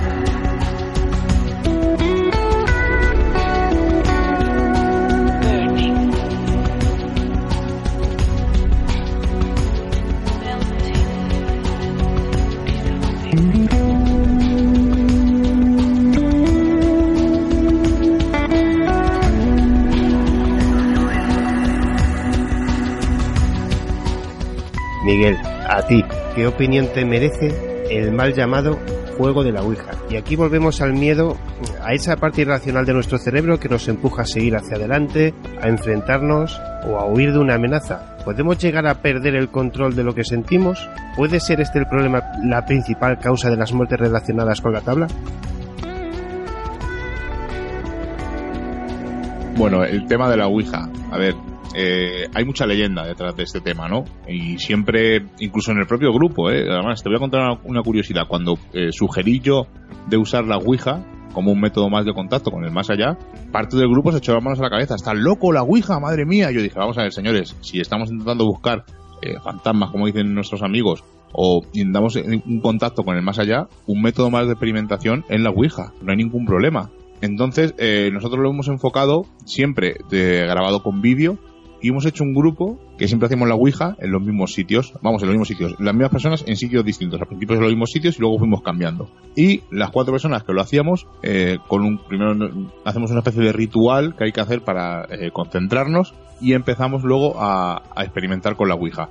Hemos hecho varias sesiones, hemos hecho sesiones en casas normales, en hospitales abandonados, en una casa abandonada, en sitios donde supuestamente ha muerto gente y estando nosotros, los, los que hacíamos la Ouija fijos, nunca se ha movido, nunca ha pasado nada. Hemos eh, introducido a una persona anómala al grupo original y eh, esa persona, por su gestión o por lo que sea, ha movido esa persona la Ouija, ha movido la planchette, vamos, el, el- el- o el vaso, lo que se utilice en ese momento. Entonces hemos comprobado que es una cosa mucho de sugestión, ¿no? Y juega un poco con, con la idea preconcebida que tú tienes de que al mover la Ouija estás contactando con los muertos.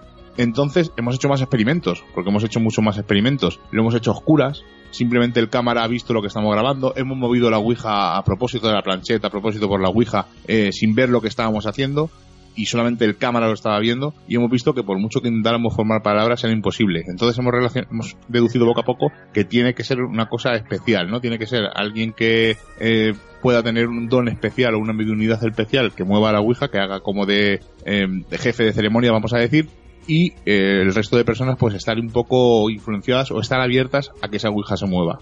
Nosotros, cuando lo hacemos así tan, vamos a decir, no científico, sino con rigor, todo grabado, a ver qué ocurre, no ocurre nada. En cuanto metemos un hecho anómalo, ocurre. Entonces, pues es, respondiendo a tu pregunta, creo que hay mucha leyenda. Creo que hay mucha exageración con la Ouija. A ver, normalmente se hace lo que te digo, la gente sugestionada, gente joven, eh, gente más fácil de, de sugestionar, gente que está predispuesta. Entonces, si alguien no quita que alguien tenga algún toque de mediunidad o algo y no lo sepa, pero esas voces que dicen que les obligan a hacer cosas, eh, bajo nuestra experiencia, en el tiempo que llevamos experimentando con la Ouija, nunca nos ha ocurrido nada. Entonces, eh, sí, puede ser que esta, a una persona especial mm, haya ocurrido, o se le diga, por ejemplo, como en el caso de Vallecas, que por culpa de la Ouija falleció esta chica. Creo que la Ouija tiene muy mala fama, y, y pongo siempre el ejemplo más tonto. Eh, hacemos una Ouija ahora mismo esta noche y mañana tenemos un accidente y le achacamos la culpa que como hicimos la Ouija ayer, pues fíjate. Entonces, creo que Sí. tiene mucha mala fama, y pero hecha con rigor, con experimentación, con, con seriedad, eh, puede sorprender los resultados que casi siempre son nulos. Entonces por eso sorprende, ¿no? Que haya gente que la haga libremente en una fiesta de noche y ocurra de todo porque van predispuestos a cuando lo hace seriamente. No quita que lo haga bajo eh, estados alterados de conciencia, que es una cosa que nos queda por experimentar, que alguien esté bajo un estado, alterado de conciencia, a ver si ocurre algo, pero vamos, en eso estamos un poco indagando todavía y poco a poco.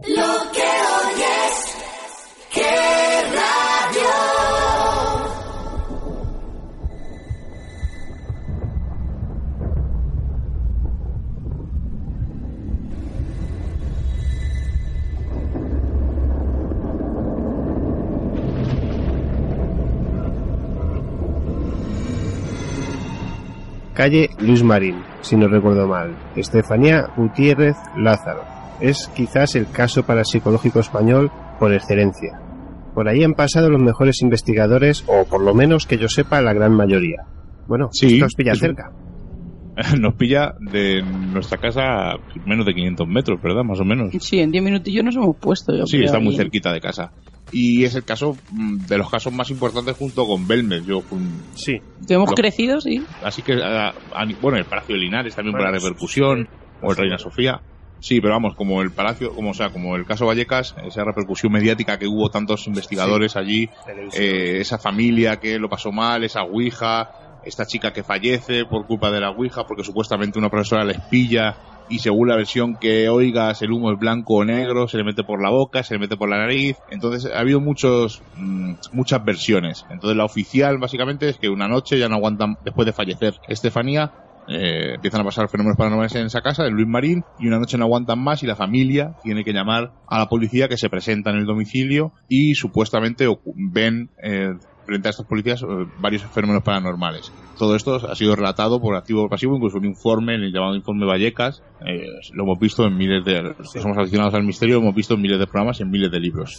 Bueno, pues nosotros tenemos la suerte de que Vallecas es grande, pero todos nos conocemos, y un, un un amigo nuestro que conocemos de hace mucho tiempo, que es mayor, que ya está el hombre jubilado, eh, resulta que era policía, bueno, sigue siendo policía, se ha jubilado, pero estuvo esa noche, en el caso Vallecas, fue uno de los policías que acompañó a, a José Negri y al resto de compañeros. Y nos contó una vez, bueno, esto nos lo contó hace casi más de 10 años, ¿verdad? No nos dedicábamos ni al misterio. Sabían que nos gustaban estas cosas y nos lo contó como una anécdota. De hecho, cuando hicimos el programa de radio, eh, le quisimos entrevistar y él no quiere que hablar con nadie, nos lo cuenta a las veces que haga falta a nosotros porque somos amigos, pero no podemos dar ni su nombre, ni quiere que le grabemos, ni quiere que le relacionen con ese tema porque él ya no, eh, no se dedica a la policía, entonces es, eh, prefiere estar tranquilamente. Pues lo que nos cuenta este hombre, que llega allí a Luis Marín de, eh, como ocurre, pero difiere ya un poco la versión. Le recibe este hombre en la calle, en bata, que eso en algunas versiones aparece, pero le dice que el fantasma de Crápula y el fantasma de la capa roja, además que dice que lo recalca muchas veces, nos lo recalcó muchas veces, el fantasma de Crápula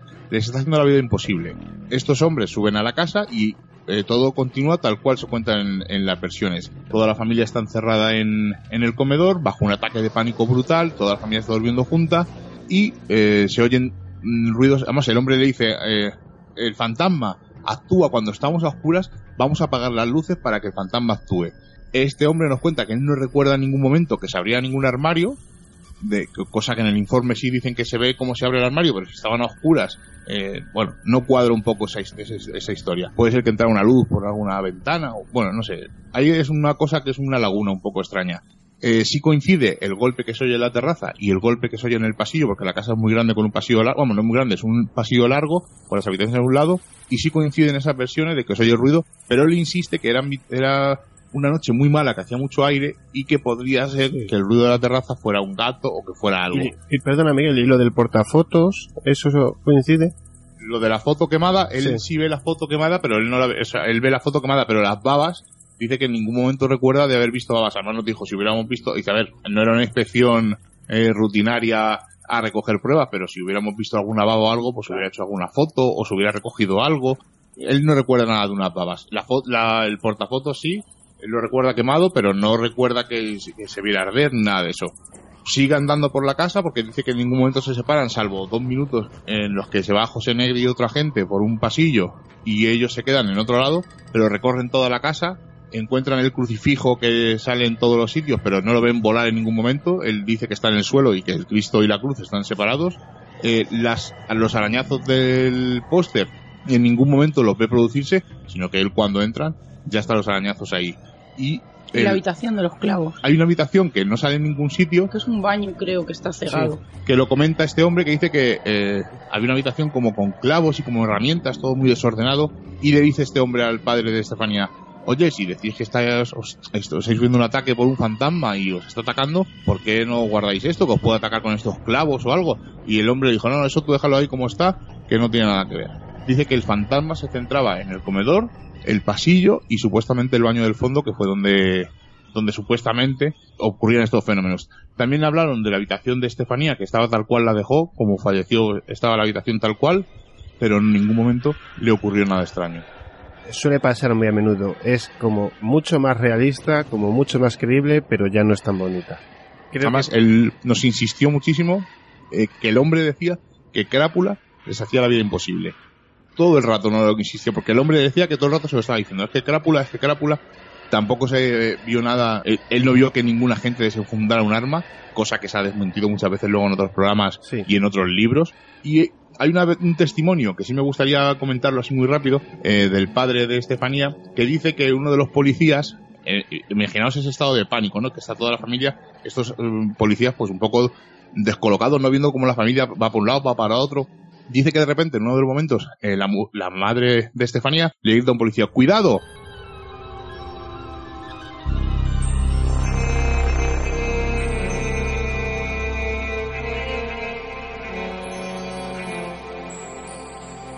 Y este policía, pues como cualquier policía o cualquier persona que le dicen cuidado, dice que se agachó. Y su acto reflejo fue echarse mano a la pistola, Sí. que lo dice este hombre. Pero en ningún momento dice que desenfunde. O sea, él dice que, claro, un policía le dice cuidado, se agacha y se echa mano. Pero no desenfunda el arma, que es lo que han dicho algunos investigadores que incluso se desenfundó el arma y se apuntó al armario. Este dato no es correcto, incluso José Negri en el libro de Javier Pérez Campo de los otros lo desmiente. Claro, Además, es que- el padre eh, lo comenta, se echó mano al arma y luego lo vuelvo a insistir, incluso se echó mano al arma, pero claro, no que desenfundara y apuntara. Es lo que hemos No que hablado, yo creo que al, co- que al comienzo, ¿no? Que al final eh, la verdad tiene un camino y con el tiempo, sobre todo, tiende eh, casi siempre a aparecer, ¿no? Y esta dirección que tú le estás dando ahora mismo al caso Vallecas con esa información, pues para los que lo conocemos bastante bien, por no decirte eh, al 99%, pues claro, es como cargarse el caso Vallecas. Entonces es, es la discusión que teníamos antes, ¿no? Está la parte más mágica o más del otro lado, más, más parapsicológica, y luego está la parte más realista, que es la que tú nos acabas de detallar. Y me parece estupendísimo el trato que le acabas de dar ahora mismo al caso Vallecas. Y quería hacerle una pregunta a Seilda, porque la he escuchado decir lo mucho que le costó hacer, más bien escribir el libro, sobre todo cuando no es, no es lo que uno sabe hacer, que es a lo que me refiero, ¿no? Encima tienes que convivir con tu día a día. Esto no tiene nada que ver con dar una charla o una ponencia. ¿Realmente se pasa tan mal cuando uno se pone a escribir su primer libro? No, se pasa peor. no, a ver, ha sido muy bonito porque es una experiencia súper chula, porque yo siempre lo diré, me he reído un montón escribiendo, recordando hoy anécdotas que nos han ocurrido, pero también he llorado mucho. Y es muy difícil escribir. Eh, una hora hablando se dice mucho, mira todo lo que estamos contando eh, en este programa, pero una hora escribiendo no haces nada. Y hay días que te encuentras mejor, hay días que te encuentras peor. Por ejemplo, Miguel, eh, los capítulos que nos hayamos decidido cada uno, pues él lo iba escribiendo según los habíamos enumerado. Yo no podía, era incapaz. Había días que, que estaba muy bien de ánimo y necesitaba escribir un tipo de capítulo y había días que, que necesitaba escribir algún capítulo pues un poco más personal. Es muy difícil. Cuando uno se inventa una historia, pues a lo mejor, o una obra, pues quizá va surgiendo, ¿no? Y aunque estés con altos y bajos, pues va surgiendo, ¿no? Y puedes ir escribiendo, pero cuando uno tiene que contar lo que lo que le ha ocurrido de verdad es muy complicado y sobre todo porque porque yo quería que, que de llegar así al lector. Si, si entré en un sitio y, y me, me agobié, noté esa presión en el pecho, noté esas ganas o esa necesidad de llorar, quería que cuando se estuviera leyendo se supiera que era verdad lo que yo había escrito y que de verdad esas lágrimas habían salido de mí. Es, es muy, muy complicado, es muy difícil. Creo que a lo mejor cuando uno hace relatos, como tenemos, ¿no? Todos los que nos encanta a lo mejor escribir o todos los que cuando a veces hemos descrito algún sueño que hemos tenido alguna pesadilla, pues es muy fácil. Pero cuando, cuando uno tiene que contar algo muy personal, me parece muy, muy complicado. Tampoco quiero decir que sea un libro muy personal porque no son mis memorias, ni mis experiencias desde, desde la infancia. Pero sí que, que es muy complicado esas sensaciones. También es muy difícil, la historia a lo mejor no es que haya sido la parte más, más, más sencilla, porque no lo es, ¿no? Porque te quieres ceñir mucho a los datos, te quieres ceñir mucho a la realidad y te quieres quitar de la, de la mente quizá esa, esa, esa contaminación, ¿no? Que tienes de algunas veces históricas de, de los lugares, incluso dejando tus opiniones eh, políticas de lado como, como puede pasar en, en Búnker o, o en el canto del pico. Pero no, no es nada fácil escribir, es muy difícil, nos hemos dado cuenta. La gente dice otro segundo libro y yo digo, uff, ahora mismo no. Pero no porque, porque haya sido una, una tarea muy ardua, sino porque físicamente no lo es, pero psicológicamente sí es. Tú escribes y a lo mejor te has dado cuenta que llevas tres horas y media y lo borras todo. Porque no te gusta, porque no te vale, porque la noche anterior has pensado eh, así no. Entonces es, es muy complicado y más teniendo una fecha, una fecha de entrega que creo que al final a todos los, los autores les, claro. les pasa. Y además, Es- perdóname, teniendo una vida. Pero el que tiene que trabajar, investigar, viajar, cuidar a una criatura, etcétera, etcétera, etcétera, digamos que todavía es aún más difícil. hemos pasado noches sin dormir. Sin dormir escribiendo y sin dormir pensando en qué escribir. Y es complicado, ¿no? Porque estás, al final no, no desconectas y estás mm, deseando terminar de trabajar y, y ponerte, ya te digo que no todos los días tienes la misma predisposición a escribir, ¿no? A, a darle a esa tecla y que de verdad salga de dentro lo que estás Pues sí. escribiendo. Porque si no es así, es mejor borrarlo. Sí, estoy de acuerdo. Si os parece, pasamos por Belmez, que tiene, bueno, otro de esos casos excepcionales, más casi por la publicidad que por la realidad y por ese, esa cantidad de casos retorcidos, porque cuando uno estudia un poco Belmez se da cuenta de que aparte de las caras, ahí hay mucho más. Pero, por la razón que sea, son las caras. Bueno,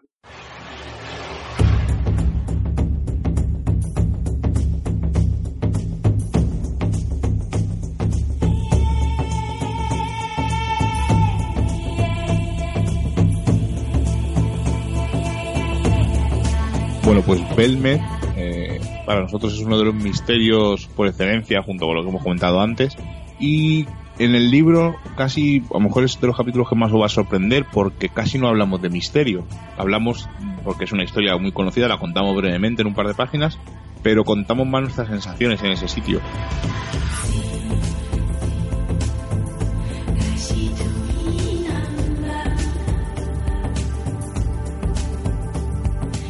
Y contamos eh, lo que hemos vivido con esa familia, porque fue algo extraño. Fuimos con un amigo, con los amigos Serón, eh, conocimos a Rosario, conocimos a Miguel, y hubo una conexión eh, tan familiar, no puedo decirlo de otra manera, nos abrieron las puertas de tal manera de su casa eh, que, que no, no entiendo muy bien lo que ocurrió allí y lo sigo sin entender.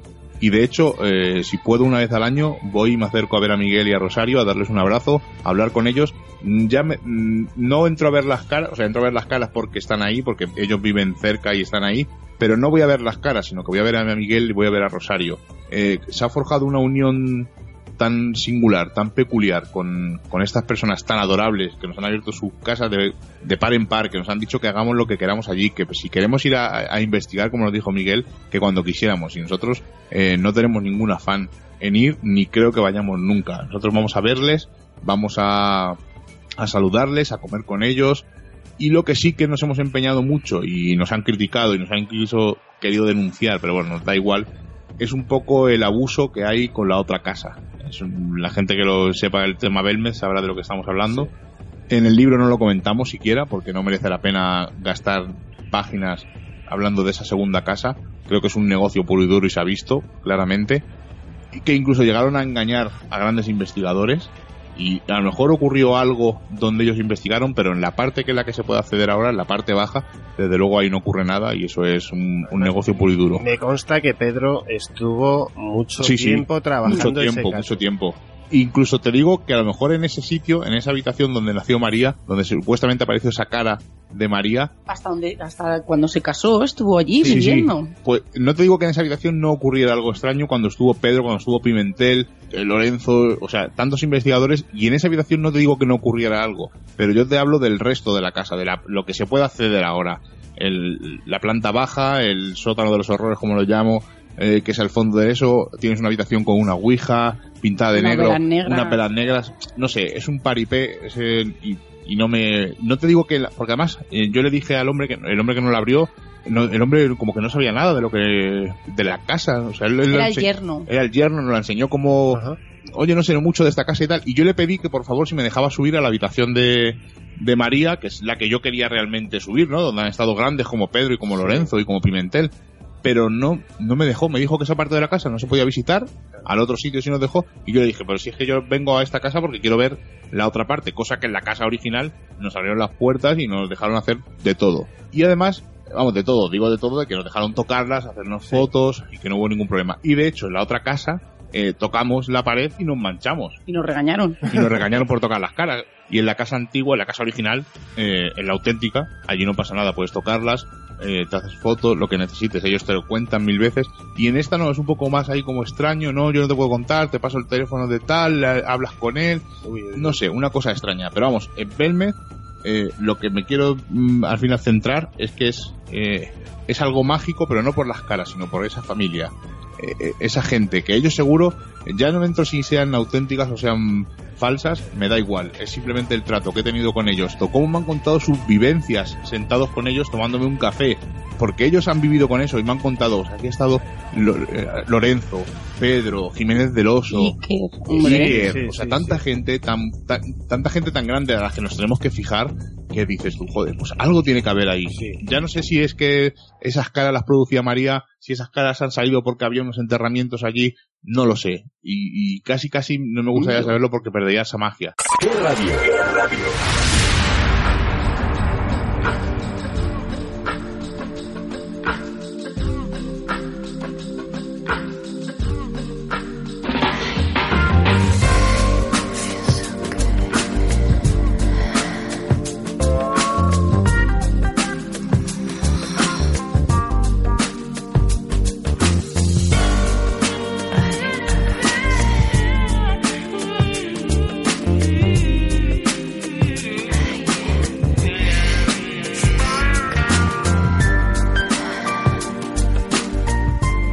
¿Dónde se os puede escuchar, seguir, ver? Bueno, pues mm, método de contacto muy sencillos. Lo primero, el blog, que seguimos con él, aunque publicamos menos que al principio, pero vamos, seguimos publicando mínimo una vez al mes algunas de nuestras exploraciones en exploradoresdelmisterio.blogspot.com.es o si no, en Google poniendo Exploradores del Misterio. Somos los primeros que salimos. Luego tenemos nuestro otro pequeño bebé, que es Misterios en Viernes, que igual en Facebook podéis buscar tanto exploradores como misterios en viernes y salimos. Y si nos queréis escuchar en directo, los viernes a las 11 en TDLD Radio.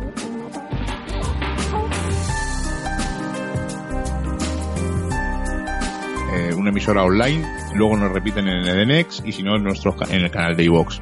Eh, estábamos en Radio Vallecas y lo tuvimos que dejar, pero seguramente volvamos porque nos van a admitir eh, en diferido. Bueno, vamos, estamos negociando con ellos porque no quieren que, abandonemos la, emisora. Y luego, eh, forma de contacto muy sencillo, misterios en viernes arroba gmail punto com. Pues muchísimas gracias por este ratito de charla tan enriquecedor. Para terminar, siempre le pregunto esto a todos los invitados. ¿Algún libro que esté en vuestros favoritos? Mm, ¿De misterio tienen que ser? No. Vale, pues yo te voy a dar dos. Uno de del maestro, por excelencia, mi escritor favorito, que es Stephen King. Y el libro que me cambió el chip, que fue un saco de huesos, es una de las novelas más antiguas. La versión fílmica es un poco triste, que mala suerte que siempre tiene Stephen King con las adaptaciones fílmicas, salvo raras excepciones. Son bastante pero el libro es una historia de fantasmas eh, apabullante, con una historia brutal, un personaje del que te encariñas enseguida. Para mí, eh, el mejor King por excelencia, un King auténtico. Y luego de misterio, pues te voy a decir casi uno de mis libros de sobremesa, ¿no? Desde que lo leí. Además, ha sido el único libro que me lo acabé de leer, le di la vuelta y volví a empezar a leérmelo. Es un autor que no me hace mucha gracia, pero en esta toca un tema que me encanta y aquí pues eh, me tocó por, por excelencia. Estoy hablando de JJ Benítez y estoy hablando de Estoy Bien. Ah, sí, Es- sí, le tengo yo creo ahí. que el libro de testimonios de retornados, fantasmas, espíritus, ensoñaciones, casi casi de cabecera. Yo pues, te aseguro que lo he leído ya tres veces. Y es brutal. Cada vez que lo leo, los testimonios me siguen poniendo los pelos de punta, porque al final lo que tú has dicho, ¿no? Que el testigo es el que te cuenta el misterio y lo que ha vivido, que a lo mejor no es la verdad, sino simplemente lo que él ha vivido. Pero yo creo que sí es su verdad, ¿no, Miguel? Que tú que has hablado con mucha gente, al final es su verdad, es la que él Sí. cree. Es- él- Claro, es- es- tú lo has dicho, es su verdad, es lo que él ha vivido, es lo que él piensa, pero no puede, no tiene por qué ser la verdad. Puede ser que ellos en ese momento eh, entendieran eso como lo que es algo paranormal, pero a lo mejor realmente no es eso. Pero sí es su verdad, es lo que ellos han vivido y merecen el respeto de escucharles, atenderles y luego si le puedes explicar, oye, pues mira, esto no es, o esto sí es, o realmente, oye, lo que te ha ocurrido es paranormal y me has dejado con la boca abierta, pero el mínimo es escucharlos porque como tú has dicho, el misterio golpea al testigo. Muy raro le pasa a la del periodista o al experimentador o al investigador que va a un sitio y le ocurre. Entonces, creo que sin del testigo no hay misterio. No digo que siempre digan la verdad, pero sí que cuentan su verdad. Para Sheila, venga, y, no- y nos vamos. Dime. Pues eh, creo que no nos has dado tus libros, ¿no? Pues eh, mm, de misterio erigiría todo lo que escribe Raymond Moody porque creo que, que es el impacto ¿no? que hemos tenido con esas ECM, con ese más allá, Sí. que quizás nunca lo habíamos imaginado como él no lo, no lo retrató. Estoy muy de acuerdo con, con Miguel al hablar de, de Estoy bien y te voy a decir mis dos libros favoritos. Viven, que tuve la ocasión de... Nunca pensaba ¿no? que iba a hablar con un superviviente de los Andes porque fue el primer libro que me leí en un fin de semana solo y sin obligarme. Además creo que, que tiene mucho de misterio. Si tienes la oportunidad de, de, de entrevistar un día a Coche, te vas a dar cuenta de, de por qué, ¿no? De, de cómo él cuenta el misterio de la vida y cómo el misterio de cómo ellos están vivos ahora mismo. Y otro que a lo mejor te impacta mucho, pero mi libro favorito por excelencia es La casa de Bernarda Alba. Mira, ¿me dejas que te cuente una cosa? Sí, por supuesto. Pues para que veas las casualidades, no te lo vas a creer. Bueno, cuando, dos, cuando nosotros entrevistamos a, a Coché, el primer libro que llegó a España fue para nosotros. No nos llegaba, no nos llegaba. Y le dije a Miguel, a que el día que le estemos entrevistando nos llega.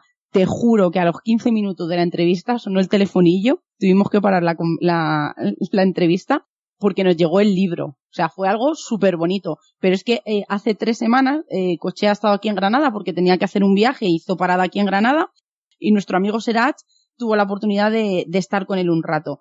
No te puedes imaginar lo que nos contó. Estaban mirando de cara a la Alhambra, eh, vino un, un hombre francés preguntándole, no sé muy bien por qué, que de dónde eran, para que fij- porque ellos estaban el- hablando por el entre ellos. acento que le llamó la Ah, pues y le dijo, no, yo soy uruguayo, tal, ah, de donde lo, de los, de donde pasó lo de los chicos, no sé qué. Y dijo, yo conozco, yo creo que fue a Roberto. Sí. Dijo, yo Robert, yo conozco a Roberto Can-". y dijo él, no me lo- y él se echó a reír, ja, ja, ja, y le dijo, ¿por qué te ríes? Y le dijo, no te lo vas a creer, es mi mejor amigo, yo soy Bueno, bueno, el otro superviviente. O sea, me parece tan increíble que entre, eh, que podría haber cientos de personas en aquella, en aquel mirador viendo la Alhambra. Es lo que te separar decía ese señor con coche, que, que es de Uruguay, y decía, eh, decir que era amigo, o sea, fue algo tan bonito yo creo también, que es que ahí tenemos, ¿no? Una de las preguntas que nos acabas de hacer.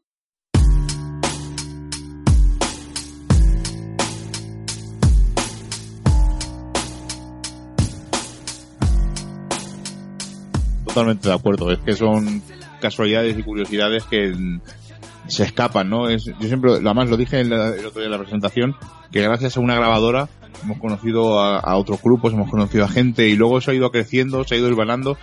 De momento hemos acabado aquí contigo en esta entrevista y todo gracias a, a la casualidad o a la curiosidad o al empeño de comprar una grabadora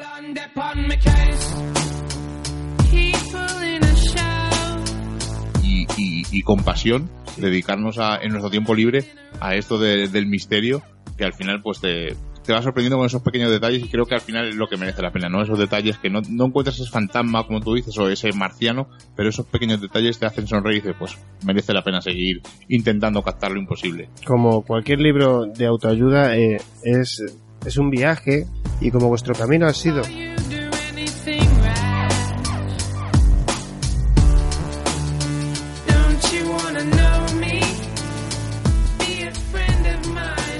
para los que no lo- se lo crean son siete, casi ocho años muy largos de muchas, de muchos kilómetros, de lluvias, de frío, de, de calor, de sensaciones.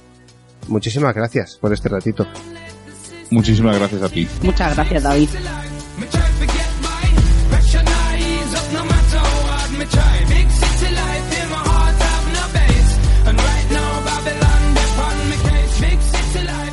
Son tantos casos que si de verdad quisiéramos contar uno bien, podríamos estar una hora solo hablando de un solo caso. Dentro de un tiempo, cuando sea, me gustaría emplazaros a tener otra charlita, si os parece. Por supuesto que sí. Cuando tú quieras. Un placer estar en Misterio 51. Muchísimas gracias a los dos. Buenas noches. Un abrazo. Un abrazo.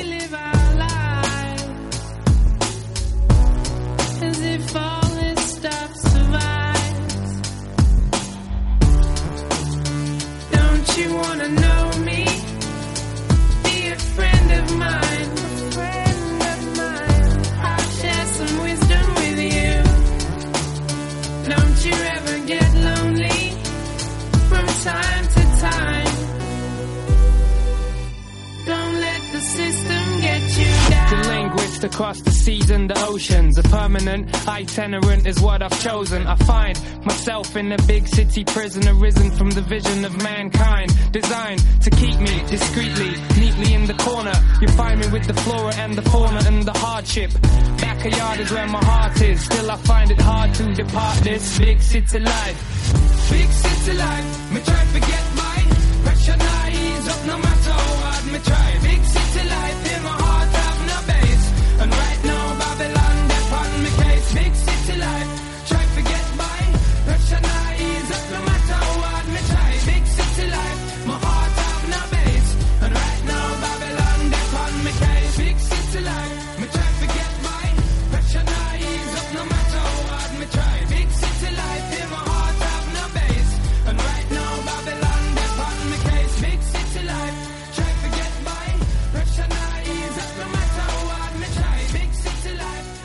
Estás escuchando Misterio 51 con David del Castillo.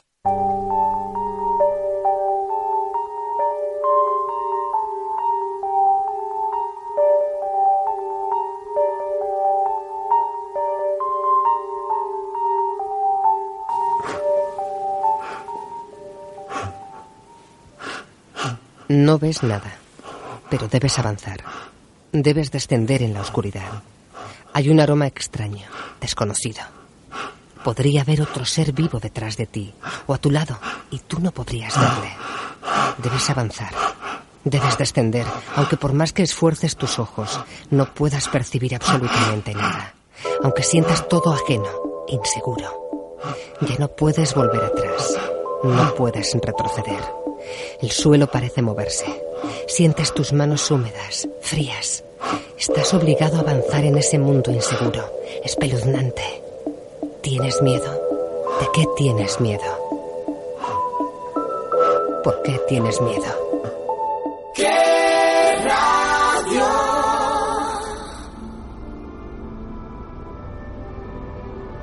Y ahora, un tema que no pasa inadvertido para nadie. Aún menos el que ha podido sufrir en sus propias carnes una visión que puede cambiar la percepción de la realidad para el resto de la vida. Visiones que a lo largo de la historia se reproducen una y otra vez, en algunos casos llegando a fusionarse en forma de leyenda urbana, pero que no es otra cosa que otra versión distinta de algo que en algún momento ocurrió o pudo ocurrir.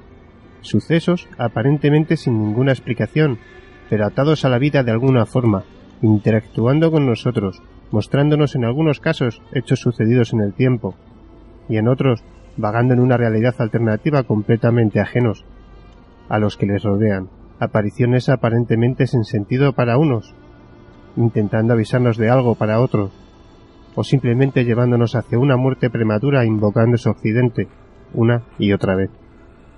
Sí, hablamos de apariciones en carretera, y lo vamos a hacer con Manuel Jesús Segado Uceda, al que recordaréis de la semana pasada, escritor, historiador y un gran estudioso del misterio. En la carretera a veces pasan cosas que uno no se puede explicar. Deciros que le pedí a Manuel que no me contara nada de lo que nos iba a hablar hoy. Manuel, muy buenas noches. Buenas noches David y buenas noches a, todos vuestros oyentes. Un placer estar aquí con vosotros. Eh, como decía, vamos a hablar de apariciones en carretera y podría hacerlo de, de los alfaques, ¿no? de apariciones que son más conocidas, eh, porque ya se ha investigado o se ha tratado en, en do- docenas de programas. Pero esta vez, si te parece, voy a hacerlo para una zona mucho más acotada, ¿no? En concreto, la zona de Jaén, eh, en mi zona. Son eh, una serie de apariciones que yo he recogido y que me dejaron totalmente sorprendido.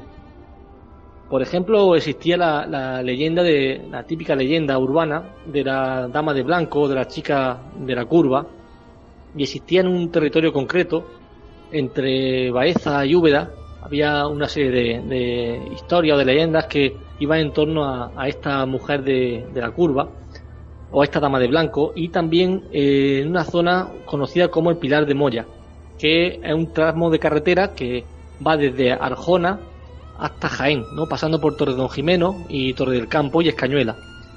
¿Qué sucede? Bueno, pues que cuando yo empiezo a investigar esa dama de blanco, me encuentro de todo menos a la típica eh, dama de blanco en la, en la carretera. Eh, por ejemplo, de casualidad, un día eh, estaba con unos amigos y estaba montando el programa de la hora secreta, hablando ¿no? de, de la temática que íbamos a tratar esa semana.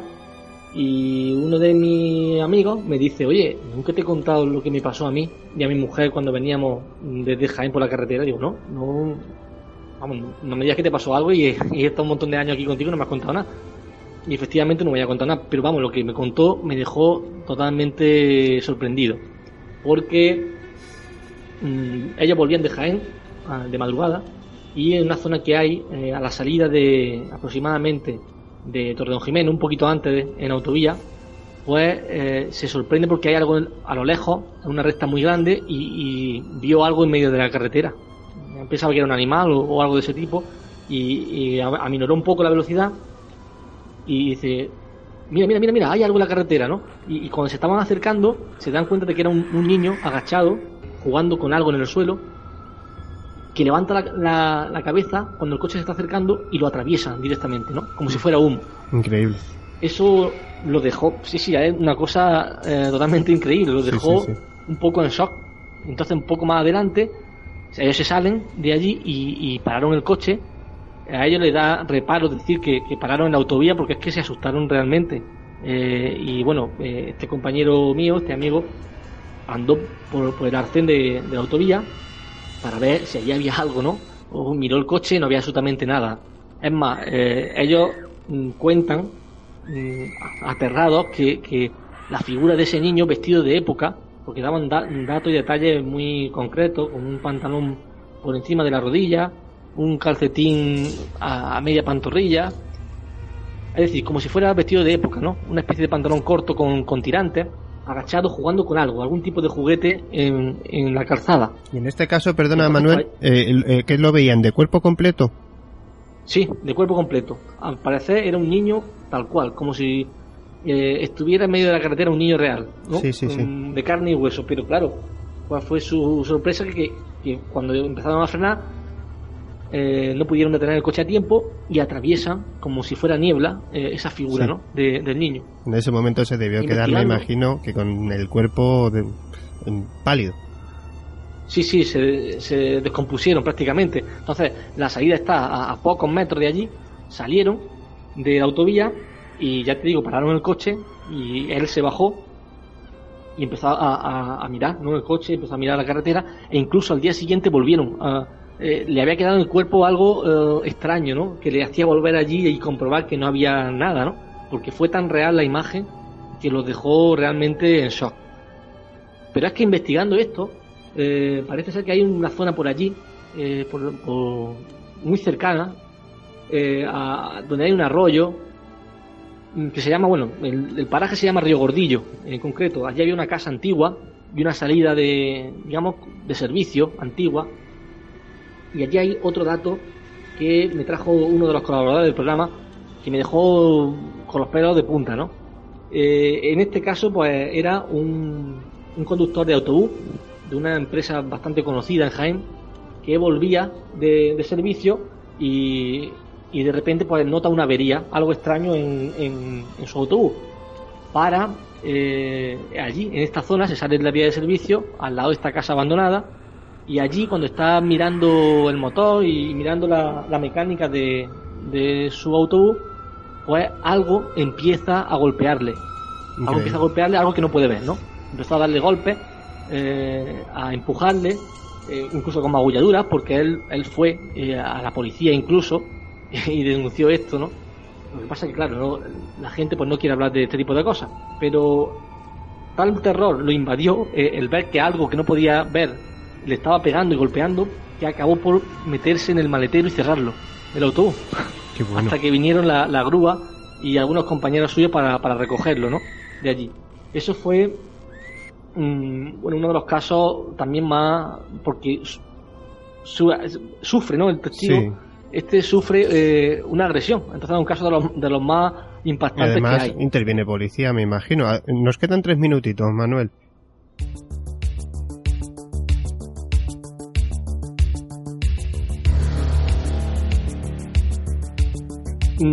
Resumo, ¿no? Resumo. Que este caso era mm, bastante eh, impacta- impactante porque, eh, eh, como decía, este, este, esta víctima o este testigo pues sufre agresión física y además interviene en la policía, en denuncia, e incluso ahí, mm, según me, contaban, hay partes de, este, esta- este suceso, ¿no? Y, bueno, si quieres te puedo contar alguno más, más cercano, que también eh, me dejó mm, bastante sorprendido porque era un sitio en el que había una, una, antigua leyenda en la que se aparecía una anciana, una enlutada, ¿no? Muchos dicen que con un cubo, otros dicen que con una cesta.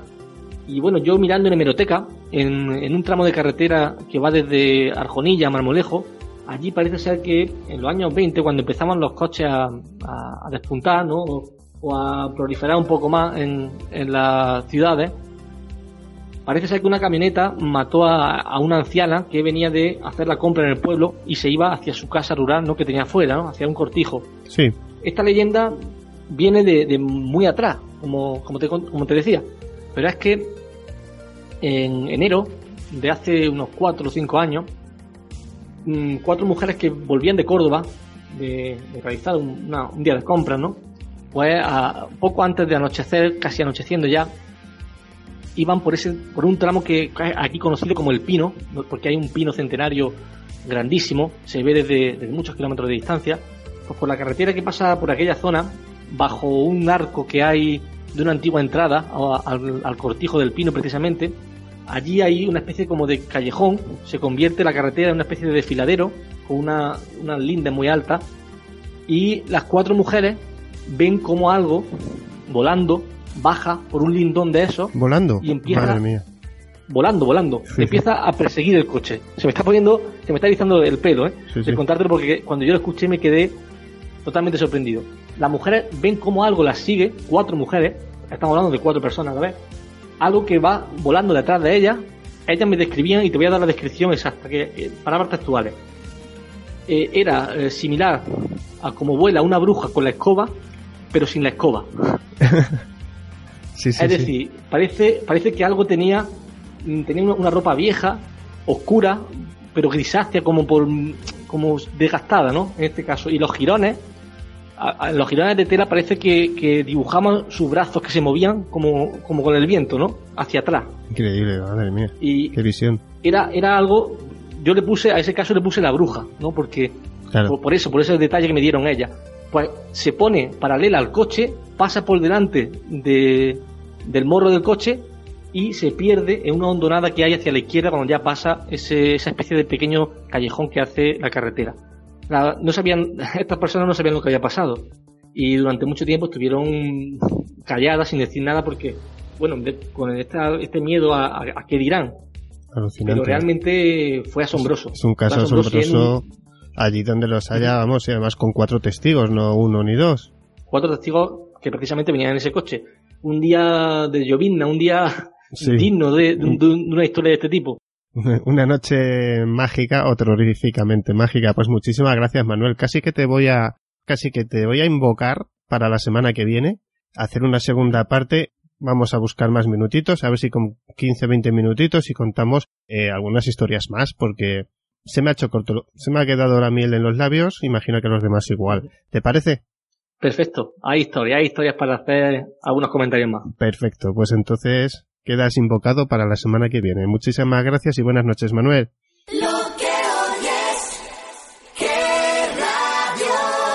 A vosotros, un abrazo, buenas noches. Nos hemos quedado sin tiempo, amigos. Nos vamos. Buenas noches. Hasta la semana que viene. Adiós. Te esperamos, una vez más, en Misterio 51.